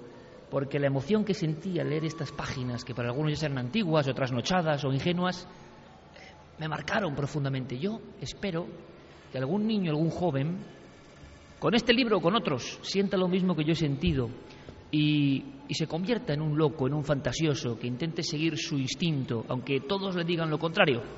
Este libro es una joya, pero es que, fijaos, pasan sincronicidades, casualidades imposibles. Quizá a la misma hora de la noche, Javier Sierra tenía el, el impulso increíble, Javier, y no miento, de acercarse a la librería, de coger un libro, no habíamos hablado entre nosotros, y de que solo un libro, y siempre estamos, y lo sabéis, rodeados de libros, en el programa, en todas partes, solo uno, estar al lado, como si fuera un talismán, como si los libros en este tiempo de lo digital significaran mucho, como si hubiese un auténtico alma aquí dentro que nos ha impulsado. ¿Y tú haces lo propio? ¿Con la punta del iceberg? Sí, de JJ Benítez también. Bueno, fue una cosa muy sorprendente porque... Nunca nos había pasado, ¿eh? No, no. Queríamos tener esto Y los dos sabíamos que veníamos a un programa eh, muy vinculado al directo, con conexiones que no tendría, en fin, eh, margen para consultar un libro, para tener papeles casi encima de la mesa. Pero a mí me pasó lo mismo. Eh, efectivamente, yo quise traerme algo eh, para tener encima que me inspirase, que me recordase lo que es esta búsqueda, esta conexión con el firmamento y con, en fin, con esta investigación tan, tan extraña. Y me traje este libro. Eh, JJ Benítez, en 100.000 kilómetros tras los ovnis, en este, en este momento un poco romántico, hablaba de astronaves extraterrestres, sin ningún tipo de dudas. Y era su búsqueda. Eh, a mí me gustaría pues reconocer ese papel del maestro que te inspira eh, y que te guía y que hace que tu vida varíe. Ojalá esta noche hayamos conseguido que algún chaval, quizá con su abuelo, con su padre, con su madre, alguna chavala, desde un balcón, haya sentido algo, a partir de mañana se acerca algún libro, algún documento y quizá varíe su futuro se convierta en una persona a contracorriente. Sería un pequeño sueño, un sueño importante de la alerta ovni y os lo digo porque la alerta ovni la vive cada uno de su forma, pero yo sé que en la gente, en alguna gente pequeña, puede cambiar su vida y no para mal.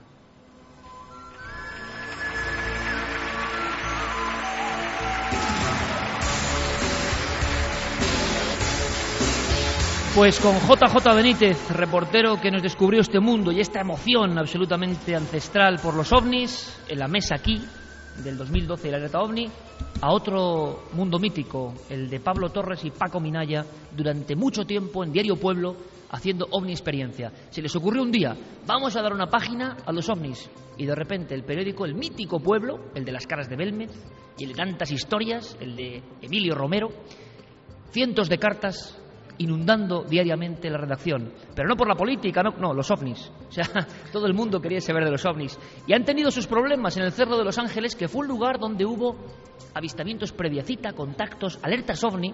Ahí está nuestro compañero Pablo Torres, unidad móvil, a las puertas, no han podido entrar, ha pasado algo extraño, boicot, yo no lo sé.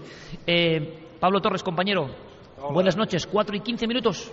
Buenas, buenas noches, Iker. Pablo, ya sabes que te agradecemos a ti y a Paco Minaya de una forma, como decimos, heroica y romántica que estéis esta noche en ese lugar donde ya estuvisteis haciendo alertas ovni cuando casi no habíamos ni nacido nosotros. ¿Qué ha pasado, compañero? ¿No habéis podido acceder dentro del Cerro de los Ángeles? Bueno, no, no hemos podido acceder, pero lo importante es que sobre las 4 de la madrugada eh, se han producido tres avistamientos. ¿Qué me dices? Eh, sí, el, el primero han sido unos chicos que los tenemos aquí a nuestro lado y el segundo y tercero eh, lo hemos podido ver de todo el equipo de la SER.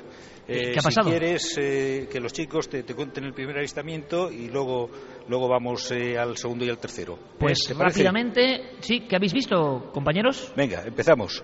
Cuenta lo que has visto. Pues nada, el primer avistamiento ha sido aproximadamente en dirección sur-norte. Ha sido una especie de luz que iba brillando poco a poco, poco a poco, luego se iba apagando, luego brillaba un poco más. Y luego ya el segundo, que lo hemos visto todos, ha sido fogonazos de luz que iban de, supongo que de este a oeste. Y luego el último ya definitivamente era luz, o sea, constante, que iba en la misma dirección de este a oeste. Y ese lo hemos visto todos, que subía, bajaba, hacía Subía y quiebras. bajaba. Sí, hacía cosas raras y en un momento determinado venía de, de norte a sur y ha dado un giro eh, hacia el oeste, es decir, posiblemente hacia Extremadura. ¿eh? Entonces, Pablo, tú que tienes bastante sí. experiencia en estos asuntos, eh, ¿se parecía a algún tipo de artefacto, helicóptero? Eh, Eh, no, ¿Es una no, no, zona sí, que, no. que está relativamente cerca, por ejemplo, de, del área de Cuatro Vientos? No, no, no, no, no tenía nada que ver ni con aviones, ni con helicópteros, ni, ni con nada de nada parecido a los eh, aparatos voladores nuestros. A las Eh, 4 de la mañana. Sí, sobre las cuatro, un poquito antes, unos minutos antes. ¿eh? Es cuando Y- se ha producido que, que estábamos escuchando que, que se estaba produciendo también un avistamiento por Extremadura. Sí, que no exactamente. sabemos si podía ser, es decir, el que ha pasado por aquí, que, que hubiera llegado pues por la zona de Extremadura. ¿Alguien ha Podría logrado ser. grabar algo, eh, eh, Eh, Pablo? Eh, bueno, ¿Fotografías? decir, yo he hecho un par de fotografías, pero han salido cosas muy raras. O sea, no, eh, os las mandaré mañana por, por correo, pero, pero no, no tiene nada que ver con lo que yo he fotografiado. Es decir, unas luces raras, es decir, las mandaré mañana. Yo no sé si o se me ha ido el foco, no, no tengo ni idea. Mañana lo analizaré, pero lo, lo que yo he visto y he fotografiado, es decir, no se ha reflejado en, en lo que yo he obtenido de, de imágenes. Los compañeos de la unidad móvil de la cadena SER también han sido testigos. Todos habéis visto el mismo fenómeno Sí, sí, de una luz sí, errática estamos- que estamos- subía y bajaba sí. y hacía movimientos. Está- estamos todos. Todos hemos sido testigos. O sea que- Bueno, hay un montón de gente, está claro. Sí, es un Eh, montón, es- es decir, eh, es- da- da igual que no hayan dejado acceso, no sé por qué, con todos los permisos concedidos al Cerro de los Ángeles, pero la gente ha continuado. Es una lástima porque dormido el de las llaves. Es, es una lástima porque estábamos aquí cientos de personas y, y poco a poco la gente bueno pues, pues se ha ido marchando pero bueno hemos quedado aquí un grupo de irreductibles eh, y hemos tenido al final pues nuestra nuestra pequeña Pues victoria o es nuestra que suele pasar. Pablo. Sí, sí. En Eh, todas las alertas OVNI hay un grupo inicial de muchos curiosos, de personas que acuden a ver qué pasa, a ver qué ocurre. Eh, bueno, que es normal, va pasando la noche, que es una noche de observación y de trabajo, no de hacer un Claro. programa normal, sino de trabajo. Es. Y claro, eh, solo quedan los, los, que, los que tienen que quedar. Pero a veces los últimos son los primeros y el premio está ahí. Así que seguimos muy pendientes del cielo, en ese punto kilométrico fundamental en nuestro país y donde ha habido muchos casos de ovnis a lo largo del Y tiempo. que Santiago Vázquez nos está pidiendo paso urgentísimo. Venga, vamos con él. Gracias, Pablo. Venga, Seguimos en contacto. noches. Santiago Vázquez de nuevo, Pantano de la Jarosa. Compañero, ¿qué pasa? ¿Por qué tanta urgencia? algo ahora mismo. Ahora mismo, cuéntame, cuéntame. Buenas noches, porque en este momento estamos divisando, no os podéis imaginar la expectación que hay ahora mismo, hay un, pues, decenas y decenas de personas, todos con sus móviles, sus teléfonos móviles, eh, un objeto, sobre todo el otro más tenue, desplazándose, eh, se ha ocultado eh, detrás de una nube y ha vuelto a aparecer. Anteriormente, a las 3.58 exactamente, ha aparecido en dirección norte-sur una esfera también brillante, blanca, muy brillante, eh, muy cercana a nosotros. Son dos, son dos, en este momento lo estamos viendo. ¿Qué estás viendo? Cuéntanos. Son, son tres, tres, eh, tres luces blancas eh, brillantes, sobre todo una de ellas más brillantes que están surcando el cielo y que en este momento en la Sierra de Madrid. Cuéntanos, cuéntanos, Santiago. Estamos todo el mundo, se ha paralizado todo. Tres luces blancas atravesando a mucha altura. Cuéntanos. Esto tiene que estar viéndolo mucho más gente, claro, porque porque es algo muy evidente. La primera venía a las 3.58 y llaman enseguida a En producción. Sanlúcar están viendo tres objetos también, ahora mismo. Claro, claro, es que eh, son tres, eh, tres objetos, exactamente. No, no, no, son- no, no son satélites. Además tiene eh, un ligero movimiento de, de bamboleo, como de zigzag, un poco. Y aquí está todo, si pudiéramos, yo creo que hay fotos también. En eh, formación triangular. mirando el cielo. Santiago, en formación triangular, las tres luces. O, o van No, en una en hilera. línea, en línea. En línea, en línea, en línea. Sí, sí, ¿Sigues- eh, sigues- centro más brillante. ¿Seguís viéndolas? Sí, sí, sí, estamos viéndolas en este momento. ¿Pero están Está todo el mundo detenidas? fi- Filmándolas, están desplazando suavemente por el espacio.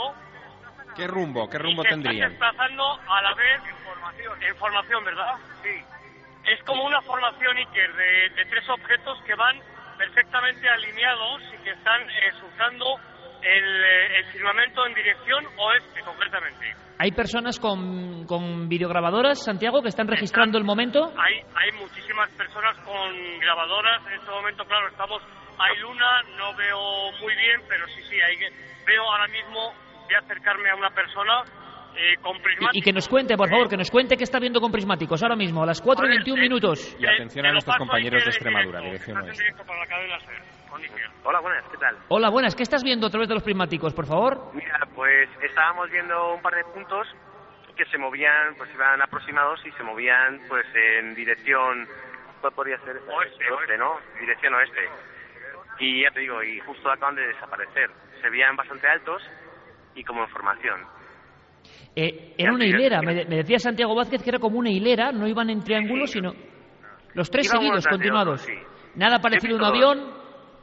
No, no, para nada, no tenía luces ni nada, no, no, era una luz, un punto, vamos, dos puntos iban, hay gente que ha visto tres, yo he visto dos. Iker, dos objetos más ahora mismo en Valencia, uno en Bárdenas Reales y los tres objetos que se han visto en el grupo de José Luis Hermida, que vamos a contactar ahora mismo. Vamos a contactar con, ellos. Por favor, Santi, pídenos paso en cualquier instante. La gente está dispersa cerca del pantano de la Jarosa y han observado. También mucha atención, por favor, compañeros del pantano de la Tazara en Madrid, Enrique de Vicente, y compañeros David Zurdo y Clara Taoces en el pantano del Pardo. Por las indicaciones geográficas tiene que tratarse de algo muy alto. Es decir, eh, no se está viendo solamente en la dirección en la que se están desplazando, sino desde puntos muy dispares de toda la Si es que es el mismo objeto. Si es que es el mismo. o es que es una muestra de algo que justamente ahora se está. Porque desde luego, qué momento, Santiago ¿qué es lo que yo quería? Describiendo algo en tiempo real. Santiago, permanente comunicación abierta por si ocurre algo y todos los compañeros de la Franja de Madrid, grupos de vigilantes del cielo de la Franja de Madrid, muy pendientes. Compañeros de la redacción, eh, Javier, Fermín, eh, Carlos, si tenemos más información por otras vías, vamos dándola de esta observación concreta, tres luces hacia las 4 y 20 minutos de la madrugada en línea, que no es muy normal, ¿no, Javier? Pues no, no es muy normal. esto descarta varias cosas, sobre todo el tema de los satélites, porque no vuelan jamás en formación, y tampoco es la Estación Espacial Internacional, que en estos momentos está pues casi más abajo de Sudáfrica. ¿no? Eh, en estos momentos la, Estación Espacial Internacional, me pongo hasta nervioso, no puede ser porque no se ve desde la perspectiva de nuestro país y a las 4 y 20 ha ocurrido esto. Vamos a ver si en el Observatorio de Borovia tienen algún dato, que nos lo pasen directamente por escrito. Estamos observando cómo va la información, eh, varios trending topic eh, en las redes sociales, el trabajo de nuestros compañeros Guillermo León y los compañeros Izaskun y John de la cadena SER, y todo perfectamente hipervinculado. Ahora, ¿qué momento, qué instante? Lo hemos visto. ¿José Luis Hermida está? Está, está, está preparado y nos está escuchando. José Luis, buenas noches de nuevo. Buenas noches, Carmen. Buenas noches, Iker. Buenas noches, todos los compañeros de la Alerta Omni. Lo acabamos de volver a ver. Efectivamente, ha pasado a unos 25 grados de altura, de oeste a este, y luego se ha parado y ha vuelto. Ha pasado, como decía el compañero de Cáceres, moviéndose, balanceándose, pero ha parado y ha vuelto por el mismo camino por donde iba. Y lo hemos grabado. Lo hemos grabado un cámara de la Palma del Condado, de televisión de la Palma del Condado, aficionado al fenómeno OVNI, está con nosotros esta noche y ha grabado la trayectoria tanto de ida como de vuelta. Por otra parte, el grupo de Villanueva del Aristal también informa que está viendo esferas que se mueven de color rojizo esta vez, que se mueven, que suben, que bajan, que paran y que cambian de dirección. Villanueva del Aristal. Y también tenemos informaciones de Sanlúcar, de Sanlúcar de Barrameda, que también ha sido visto este objeto. El mismo objeto que probablemente estamos viendo nosotros y que no tiene ninguna explicación lógica porque se ha detenido, ha reanudado la marcha, ha subido para arriba, ha subido para abajo y ha vuelto desde el mismo sitio donde se paró hacia atrás. Cambio de trayectoria. Dirección Sanlúcar y Alájar. Bueno, seguimos muy atentos, sobre todo parece que estamos en la franja importante de la noche. Hay que descubrir entre todos qué son esas esferas, ese objeto, esa alineación. José Luis Hermida, gracias, compañero. Gracias, seguimos vigilando. Buenas noches.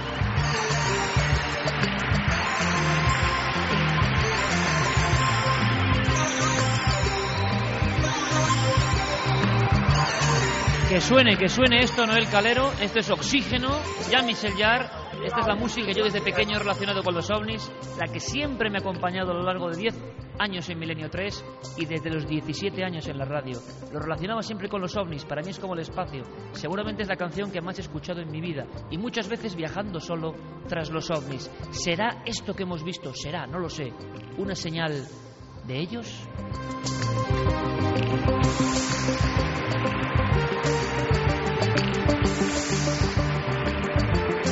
Pues ojalá, no lo sabemos objetivamente como periodistas, pero qué emoción, qué momento, qué instante. Además, no es ya la Estación Espacial Internacional, podrá ser otras cosas, algún tipo de satélite especial, no lo sabemos. Pero ahí ha estado Santiago Vázquez y varios compañeros contando la noticia más. Hablaba José Luis de Sanlúcar y tenemos desde allí a un testigo, Rubén, creo que nos está escuchando y él ha visto esas luces. Rubén, buenas noches. Hola, buenas noches.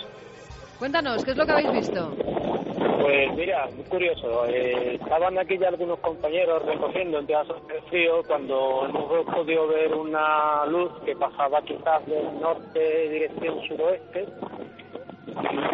Una vez pasada esta luz, hemos visto otra segunda luz que pasaba norte o noroeste, dirección sur. Yo creo, eh, nos, llega, nos llega mal, Rubén, nos llega mal la información, nos llega con muchísimo viento, con muchísimo ruido, y así es Sí, difícil, eh, hay- tanto para los hace aquí espectadores bastante viento como y- para la información. Si pueden Tenemos- lo que tenemos es Alejandro Jiménez desde el observatorio que nos va a intentar aclarar qué Alberto, pueden Alberto ser Jiménez. esas luces. Alberto Jiménez, compañero, eh, buenas noches de nuevo. Te estamos haciendo trabajar de lo lindo. ¿Os imagináis, Alberto, en ese observatorio maravilloso del Monte Castillo, del Castillo en Borovia, en- a las faldas del Moncayo? Ahí cielo- está él, con un cielo cielo espectacular. espectacular. Alberto, sabes que te lo agradezco de todo corazón. ¿Qué puede ser esto que se ha observado ahora? Eh, estas tres luces en línea, eh, sobre todo sobre Madrid. Bueno, pues muchas gracias, Iker, por todo. Creo que sí, estamos a gusto aquí esta noche, ¿eh? muy a gusto. ¿eh? Estamos acostumbrados a pasar aquí las noches. Cuéntanos. Bueno, eh, te cuento un poco. A ver, yo, eh, de lo que hemos podido ver aquí, lo que hemos podido comprobar según la descripción que nos han hecho, la verdad es que hemos comprobado y no ha habido ningún satélite artificial que haya pasado a estas horas por ahí. Tampoco, también es descartable la Estación Espacial Internacional. Y eh, pues la verdad es que no, no tenemos muy claro qué puede ser ese objeto. ¿eh? No podríamos definir eh, con los datos que tenemos más sobre aquel objeto. Lo que sabemos, quizás, Alberto, quizás- lo que sabemos, permíteme, que es muy importante, descartando opciones, es que no es la Estación Espacial Internacional y que no es un satélite que ha pasado por ese punto en concreto. Eso es, efectivamente, eso, eso es lo que sabemos en principio. Eh, por otra parte, pues esa descripción de alineaciones o de cambios de rumbo, eh, bueno, hay que tener en cuenta que en muchos puntos de la geografía, según parece que, están diciendo, quienes están allí viendo el cielo, eh, hay, hay aire, hay bastante aire eh, en algunos de los datos que nos habéis dado y eso puede ser importante para que las cosas que vemos en el cielo eh, las veamos moverse aunque no estén moviéndose, eh, sobre todo que hagan una trayectoria hacia adelante y hacia atrás. También que cambien un poquito de color si están cerca del horizonte. Sobre todo, eh, pues los colores rojos se van volviendo rojos, amarillos, eh, objetos que serían a lo mejor más blanquecinos. Eh, tener en cuenta estas cosas en principio. No sé, quizás eh, habría que tener en cuenta también si no podría ser alguna formación de, de aviones o de algún tipo de aparatos de este tipo, ya que, por ejemplo, en Madrid, pues allí, pues ahí tienes un aeropuerto eh, con bastante movimiento y, bueno, de una forma u otra, pues a lo mejor, no sé, eh, creo como, como propuesta, eh, pero de, momento no me atrevo a afirmar nada eh, con los datos que tenemos. Perfecto, Alberto, a ver si a lo largo de la noche logramos ponerle el carnet de identidad del DNI a esas luces, que ya que Alberto, tal y como es, ¿no? Eh, nos diga que no es satélite, no es Estación Espacial Internacional y que puede ser un artefacto, pero a ver qué tipo de artefacto, puede ser un artefacto perfectamente humano, un artefacto, mm, como ha ocurrido en muchos casos, convencional pero secreto, o puede ser otra cosa. Pero recuerda que estas luces han sido descritas de manera coherente desde eh, la posición de Santiago Vázquez en Madrid, desde Sanlúcar de Barrameda, desde Valencia, desde las Bardenas Reales, desde Huelva. Es decir, son eh, ubicaciones muy, muy dispares. Tiene que ser un fenómeno muy alto. Muy alto y con una descripción mm, tan extraña, yo no lo he escuchado muchas veces, tres luces en línea, en perfecta Vamos a línea. ver si nuestros compañeros pueden llamar ahora a Alberto Cerezuela, que me está pasando ahora mismo por Twitter, que han visto varias luces y destellos. En A Almería. ver si pueden conectar con él, sí. Perfecto. Mientras tanto, Javier Pérez Campos, compañero, eh, parece ser que, aunque nos informes en un flash para poner todo el puzzle en otro lugar, bueno, de esos, de, de fotografía, las Bardenas Reales de Navarra, un auténtico desierto eh, con unas formas que parecen casi fantasmagóricas en la tierra, también llegaba información de esa zona, Javi. Sí, efectivamente, en las Bardenas Reales han llegado eh, un avistamiento de una luz, además de un color muy blanco, de un blanco casi cegador. Eh, nuestro testigo, además, hemos estado hablando con él y, desde luego, eh, también descartaba cualquier posibilidad de que fuera algo eh, natural, digamos. Y lo curioso es que muy cerca también, en la Eliana, también en Valencia, un amigo también asegura haber visto un objeto parecido, eh, también muy luminoso. De hecho, nos decía que era excesivamente luminoso, de carácter esférico. Hemos hablado con él también y bueno, descartaba que fuera, que pudiera ser, por ejemplo, una linterna de cazadores, que, de algunos cazadores que estuvieran por la zona, y no ha podido sacar una foto porque se ha desplazado a gran velocidad y desde luego estaba también bastante inquieto. Javier, cortamos rápidamente. ¿eh? Alberto Tenemos a Cerezuela está ya. Dale paso. Alberto. Sí, hola. Hola, ¿qué tal? Que hablabas de destellos y de luces. Cuéntanos.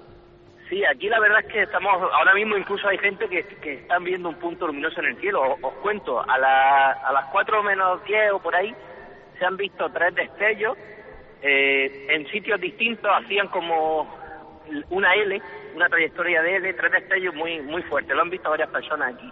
Y después, a las menos 5 o así, y esto me ha llegado, no solo lo hemos visto nosotros, sino que me han llegado mensajes de otros puntos de Almería, lo que mencionaba y un otros destellos que sí marcaban una dirección, eran blancos y como amarillentos, hacía el destello, avanzaba un poco, volvía a hacer otro destello, se ha visto hasta tres veces, y según me cuentan aquí con, con las aplicaciones iPhone y demás, eh, ha empezado en la constelación Cisne. Bueno, vamos a ver qué ocurre. Nos es que nos están llegando eh, todo tipo de informaciones, eh, Alberto, y estamos un poco sobrepasados, sinceramente, en este momento. Sí, porque están Yo no sé con quién vamos a conectar porque hay cinco puntos donde están viendo cosas en tiempo Pues real ahora ahora mismo Enrique de Vicente no tiene cobertura, aunque han estado viendo algo también. El pantano de la el Tazara. pantano de la Tazara en Madrid. Ángel Briongos, intentamos conectar con él también desde Zaragoza. Desde Calatorao Observatorio. Eh, Santiago Vázquez, al parecer de nuevo están viendo cosas. Vamos a ver si está Santi Vázquez porque nos decía, incluso me pasaba Desde Calatorado, Calatorao, Zaragoza, perfecto. ¿Qué, qué está pasando, Ángel Briongos? Buenas noches a todos, Iker, eh, Carmen, compañía, Javier. Pues hemos tenido un par de avistamientos ahora mismo con una aplicación del iPhone que es Fly, eh, de, de visión de, de tiempo real de aviones.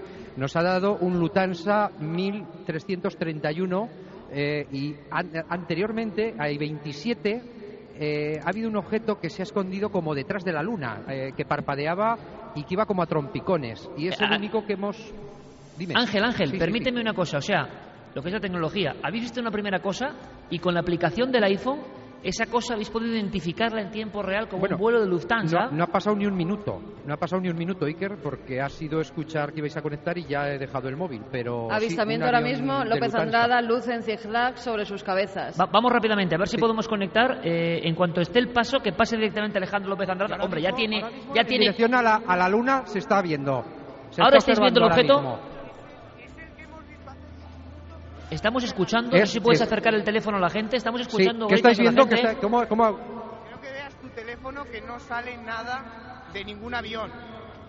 Nos lo están diciendo que están viendo ahora mismo y va en dirección hacia el oeste.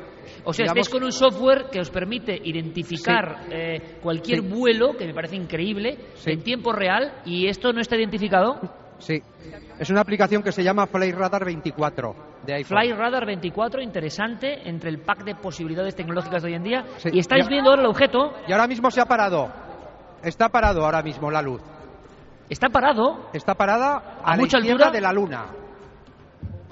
Bueno. Un poco más arriba a la izquierda de la luna. Si, desde el observatorio nos pueden decir que puede ser eso a la izquierda de la luna y no da ningún DNI, no da ninguna matrícula eso, no da ninguna localización. no. Aquí Nada. ahora no, ahora mismo no. Vamos a ver. OVNI. OVNI. Eh, tenemos a... eh, sí- sigue, sigue en la escucha. Oye, ya, voy a te- ya vamos a tener mala suerte de que Seguimos. justo a las 5 empiece todo, todo el berenjenal. Eh, vamos a ver, Alejandro López Andrada, compañero, buenas noches otra vez. Buenas noches, Iker. ¿Qué pasa? De nuevo una, de nuevo una luz errática sobre nuestras cabezas. En quizás haciendo un vuelo dif- rarísimo, extrañísimo, eh, ocultándose volviendo a aparecer. Y lo estamos viendo aquí un grupo de personas en el andén junto a la estación de las minas del soldado. Lo estamos viendo nítidamente, un cielo espléndido. Y bueno, va justamente norte-sur y estamos extrañadísimos. ¿no? ¿Qué impresión te da, Alejandro? ¿Que eso es un objeto convencional? no, ¿Es no tiene nada que ver con ningún avión, ningún satélite, porque está haciendo un vuelo errático, vamos, una cosa se sale, se sale de los normas. Lo estáis viendo ahora mismo sobre la vertical de las minas del soldado en Córdoba y se Sí, está filmando. Encima de nuestra cabeza ha pasado en dirección, desde norte-sur va en dirección Córdoba, y bueno, una cosa rarísima. Blanca. Sí, sí, sí, una luz blanca. Eh, ha aparecido, ha desaparecido, ha estado eh, un vuelo yendo de, de este a oeste, de, de norte a sur, así iba cambiando el, el ritmo, una cosa muy, muy, muy extraña. Siempre hablamos de distancias importantes, no un objeto bajo como hemos escuchado en algún momento de la noche, ¿no, Alejandro? No, no, este, este, este es mucho más, más alto que, que, la, que la visión anterior, de la esfera de color naranja, que, Bueno, es mucho más baja. ojalá todo ese material de vídeo y de fotografía, yo creo que puede ser un compendio, desde luego nosotros continuaremos en Internet eh, con nuestros compañeros volcando todo lo que podamos en tiempo real y en la televisión, en ese dossier especial que vamos a hacer sobre todo este acontecimiento y podremos ver y analizar al detalle qué es todo esto. Eh, Gracias Alejandro. Enrique de Vicente, Enrique de Pantano de la Tazar. Enrique. Enrique, buenas noches. Buenas Enrique noches, Pantano. ¿Qué, qué ha ocurrido? Sí. ¿Algo parecido? Eh, Iker, Cuéntame. eh, Iker eh, buenas noches. Eh, hace muy poco, podría decir como cinco minutos, yo me he tenido que separar porque primero, eh, la aglomeración era tan tremenda en lo alto del pantano que algunos hemos bajado a- hacia una zona inferior. Yo estoy ahora aparte de todos los grupos y lo que hemos visto son tres luces entre las nubes. Eh, primeramente yo, vi- yo veía solamente unas, pero varias personas han detectado los tres. Las he podido ver y lo que es muy extraño es que en la misma zona después hemos visto varias luces que se dispersaban desde un centro, dos con toda claridad. Y eh, el grupo que estamos aquí abajo, estoy bajando hacia ellos, es un grupo reducido, pero ha habido bastante gente que lo, que lo ha visto. Lamentablemente aquí solo nos mantenemos en contacto con radio, pero no tenían ningún equipo de detección de, de satélites como hay en otras zonas. Enrique, Enrique, ¿qué impresión tienes tú personal que llevas 50 años desde niño con estos temas? Cuando has visto eso, ¿que era algo realmente explicable? ¿Que era algo que, que No, no era, no era explicable, no era explicable y mi actitud, eh, eh, digamos, ahora pasada la alerta ovni era bastante escéptica, pensaba. Pues lamentablemente es que en ninguna alerta ovni se han visto cosas realmente importantes. Digamos ya cuando es, cuando estábamos no a punto de irnos, pero un poquito desesperados, estamos aquí abajo, nos hemos encontrado con esto que realmente es algo extraño que para mí no tiene ninguna explicación, ni las tres luces, ni sobre todo esa dispersión a partir de un centro es absolutamente anómala.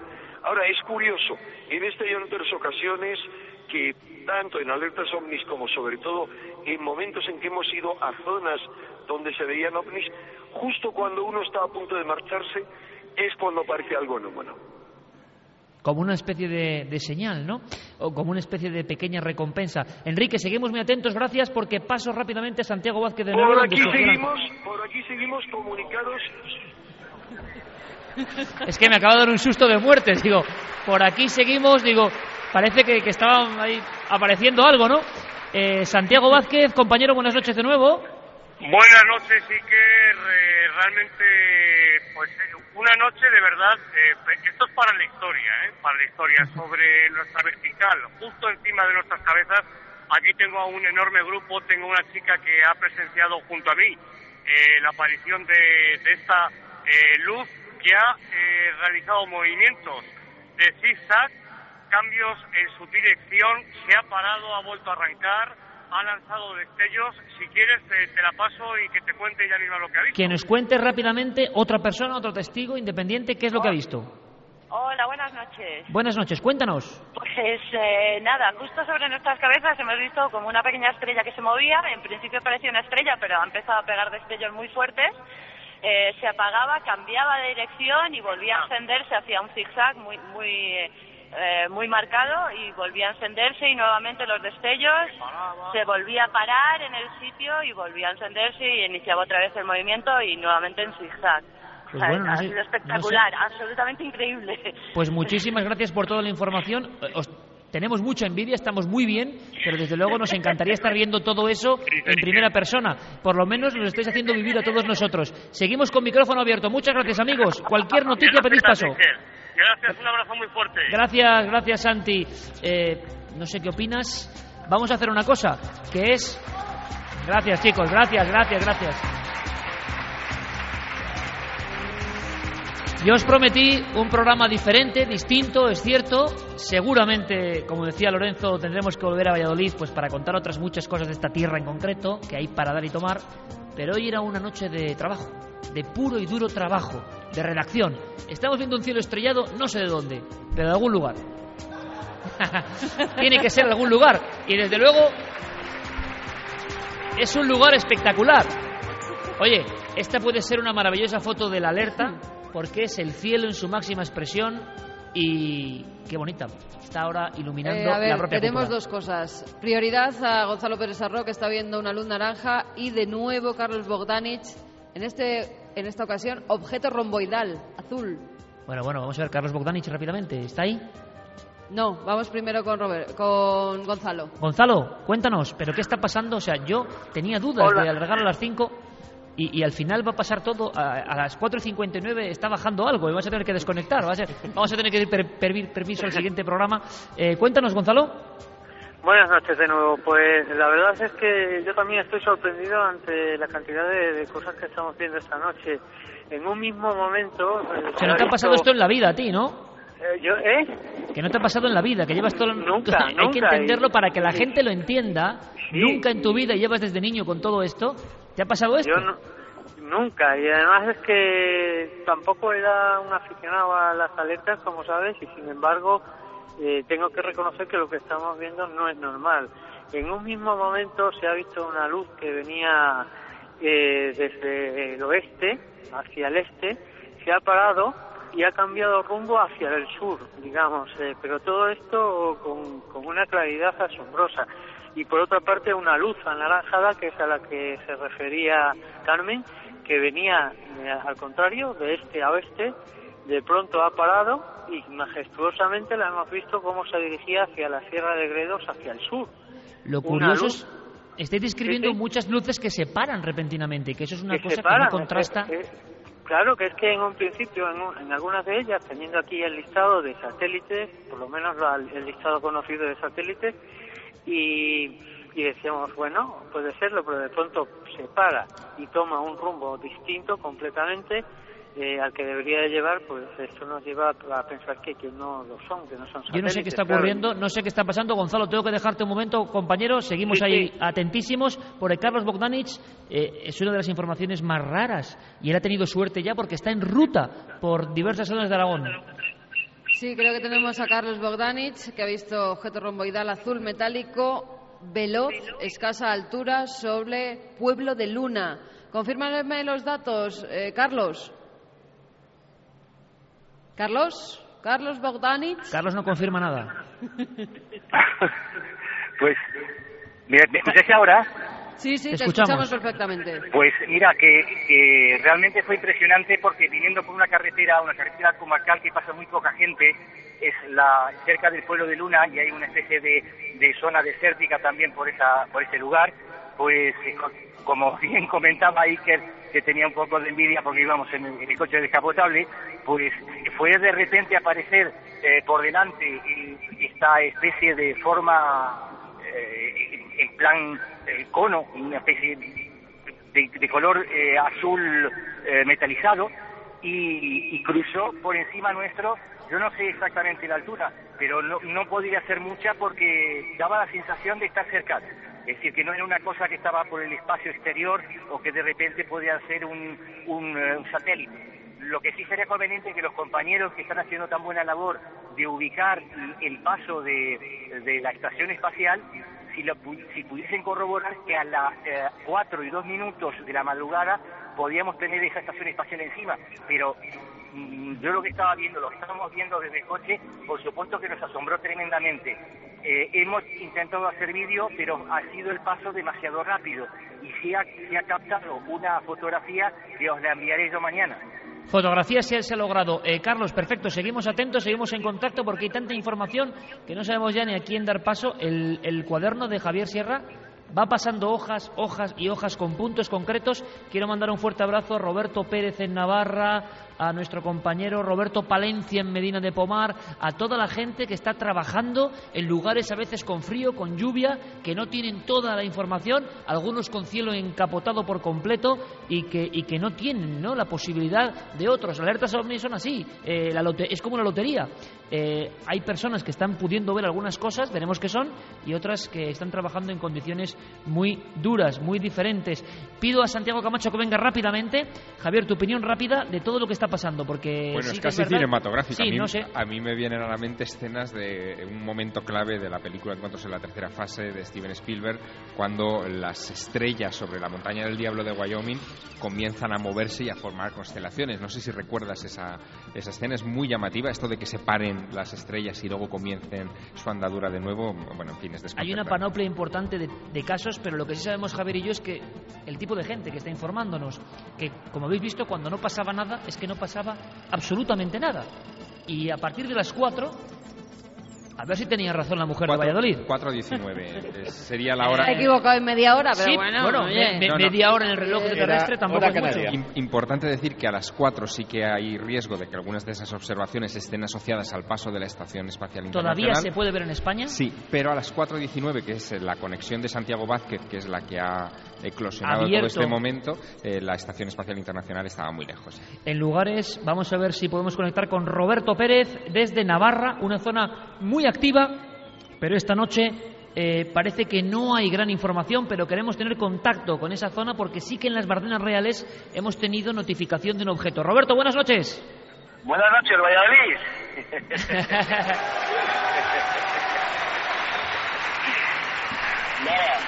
Roberto Pérez es que es así, es, es un entusiasta, es un entusiasta y directamente saluda a Valladolid, ni que ir ni a nada, Valladolid, que es lo importante. Eh, Roberto, cuéntanos, cuéntanos, cuéntanos, porque parece que la noche está más dura por allí, por la zona norte, ha habido complicaciones, ¿no?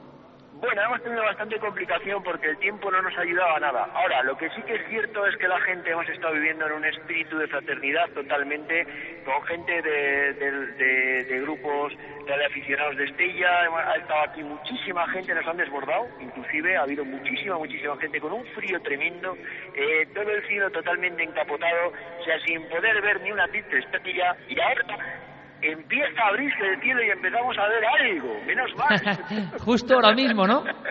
Bueno, y- ahora mismo, ahora mismo, se está viendo todo el cielo.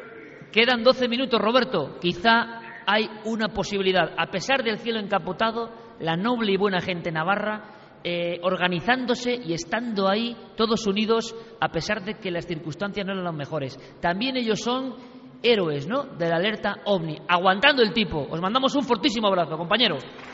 Muchas gracias, Iker. Vamos a ver, vamos a ver si vamos de Roberto a Roberto, porque en Burgos, también aguantando el tipo, estaba Vamos Roberto Palencia, poquito, había lluvia, había lluvia y había problemas. Santiago, bueno, estamos muy atentos a todo lo que pase, sobre todo en ese epicentro de Madrid. Eh, si tenemos que destacar y hacer un repaso, eh, Madrid, Córdoba, Huelva, Cáceres, Bueno, si tuviéramos que hacer un, un repaso, destacaríamos dos momentos de esta noche. Uno a las 2.39, cuando eh, nos informaban de dos objetos extraños eh, desde la Peña Arias Montano. En Córdoba también se estaban viendo esos dos objetos extraños y en Extremadura. Y también a las 2.40, eh, que es la misma hora más o menos, en el Condesito Huelva, a 5 grados sobre el horizonte, se veían también estas luces. Y el siguiente momento, desde luego, el es momento este, clave de la noche. de las 4.19, eh, con la extrañeza de que se ha sostenido durante muchos minutos. Es decir, nos seguían reportando más o menos lo mismo a las 4 y 29 desde Huelva, por ejemplo. Bueno, momentos concretos. El fenómeno ovni aparece para muchos en pinturas rupestres. Aparece en lugares, ahí está Roberto y Amayur, dos buenos colaboradores de este equipo. Estamos viendo todo el dispositivo que tienen en Navarra. Es increíble. Prácticamente estudios móviles en la zona de entre Lerín y Faltes, en Navarra. Impresionante, de verdad, me, encanta. Eh, la sensación es que el fenómeno ovni que está ahí desde siempre da a veces señales. ¿Es esto que hemos visto? No podemos afirmarlo bajo ningún concepto. Lo que podemos decir es que ha habido un aluvión repentino de observaciones precisamente a última hora. Santi, alerta humana. Pues me pedías historias de interés humano y yo creo que la historia de la noche nos ha llegado a través de eh, Alberto Cerezuela, que ha hecho un trabajo magnífico en esta alerta ovni, pero también nos ha hecho llegar una historia increíble, la de una persona que se le ha acercado casi con lágrimas en los ojos a relatarle cómo durante la alerta ovni de 2004, eh, cuando se dirigía a participar en un grupo de observación, tuvo un accidente casi mortal, un accidente de tráfico que le tuvo, eh, le tuvo en cuidados intensivos, que casi no lo cuenta, y que esta noche estaba allí con Alberto y estaba participando en esta alerta OVNI 2012 y cumpliendo por fin el sueño de no solamente de, de haber sobrevivido a aquello, sino de cerrar esa etapa cumpliendo ese viaje que se quedó trágicamente interrumpido en 2004. No pudo estar en la alerta del 2004, estuvo en la UBI, estuvo entre la vida y la muerte y ha estado con todos nosotros en esta alerta 2012.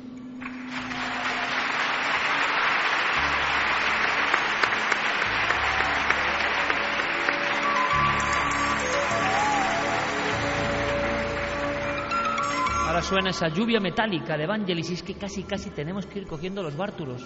Casi casi tenemos que ir abandonando este espacio. Ya nos estábamos acostumbrando, de verdad, compañeros. Ya, y de repente os dais cuenta, ha vuelto la calma. Ha vuelto repentinamente la calma de observaciones, ¿no? Carmen, da la impresión. Sí, sí, sí, ha vuelto completamente la calma. Parecía que en un momento dado ¿Qué es esto? ¿Qué es era esto? todo lo que se veía.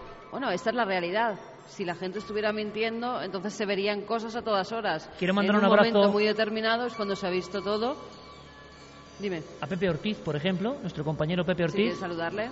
Pepe, buenas noches, compañero. En algún punto Buenas de la provincia de noches, Sevilla. Milenarias y milenarios de todo el mundo. Buenas Gracias, noches, Pepe, por estar ahí. Pues, Gracias. Buenas noches, os Pucela. desde, desde el embalse Torre del Águila. Aquí estamos y de pronto, Iker, compañeros, de pronto un aluvión, un aluvión de fenomenología ovni. Ha pasado de todo. Ah, eh, luces que aparecen, desaparecen en CISAC. También hemos visto pájaro en la estación espacial y desde y desde Constantina en el Cerro del Almendro nuestros nuestros amigos eh, Alfredo Gallego Monse Monse Franco pues también han seguido una fenomenología ovni eh, que con dirección Córdoba Pero- bueno, la, la misma pero- información prácticamente que llega desde esta noche. Sí. Una cosa que No, entra por esa zona de te España y tengo más sigue. noticia, Riker. Resulta que cuando hemos intentado mandar desde, desde Constantina estas fotos, hemos tenido, hemos tenido fenomenología paranormal y no hemos podido, y no hemos podido mandar estas fotos. Eh, Pero eh, sí Pepe, que la tenemos. Tengo La que, perfecto, y las analizaremos. Las- Pepe, porque es tengo noticias y tengo es comunicaciones bastante- diversas de bastante diferentes seria. puntos y la, y la información es que no llega muy bien. No llega muy bien la voz desde Sevilla, en este caso concreto.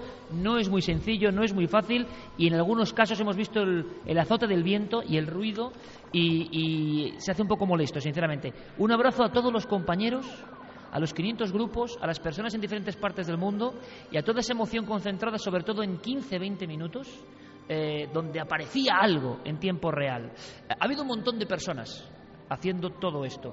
Eh, los que han existido y los que están viendo esto por internet lo pueden comprobar. Esto ya no es radio, esto es algo más. No sé bien qué es. No sé si esta noche hemos fundado algo entre todos, porque sin vosotros esto no es posible.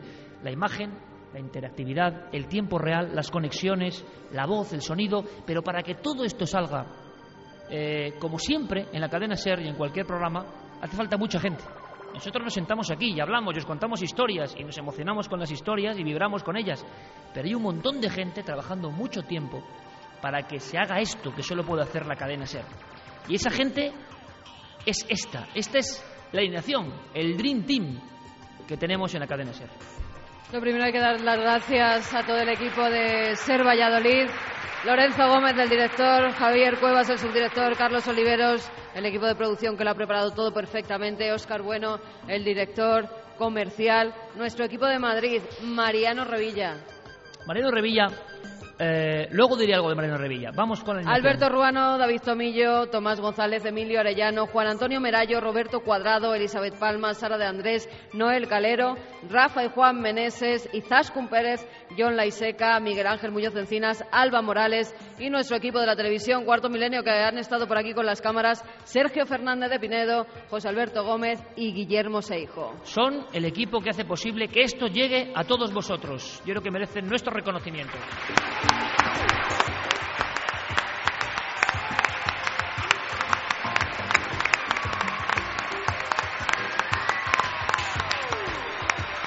Quiero a las... Parece que los ovnis, fíjate si son respetuosos, que nos dejan este espacio, es increíble, ¿no? Eh, quiero agradecer a los compañeros de la cadena SER en Valladolid. Nos han tratado como, en fin, nos sentimos como en casa. Eh, no es fácil encontrar tanta armonía, tanta conexión, tanto cariño y yo quiero agradecérselo personalmente porque con gente de este tipo da gusto hacer un esfuerzo, ir un poco más allá y hacer radio. Estas personas mantienen la radio viva. Y hablando de personas, quiero dedicarle este momento a mi compañero, es emocionante, ¿eh? Mariano Revilla, que dentro de poco tiempo, mm, bueno, pues se bajará del barco de la cadena SER. Mariano lleva toda la vida en la SER. Solo os puedo decir que es la persona fundamental para que Milenio 3 no solo cumpla 10 años, sino que exista. A veces hace falta cuando llegas a un sitio que haya gente que cree incluso más que tú mismo en ti. Y ese es Mariano. Está ahí atrás. Mariano Revilla.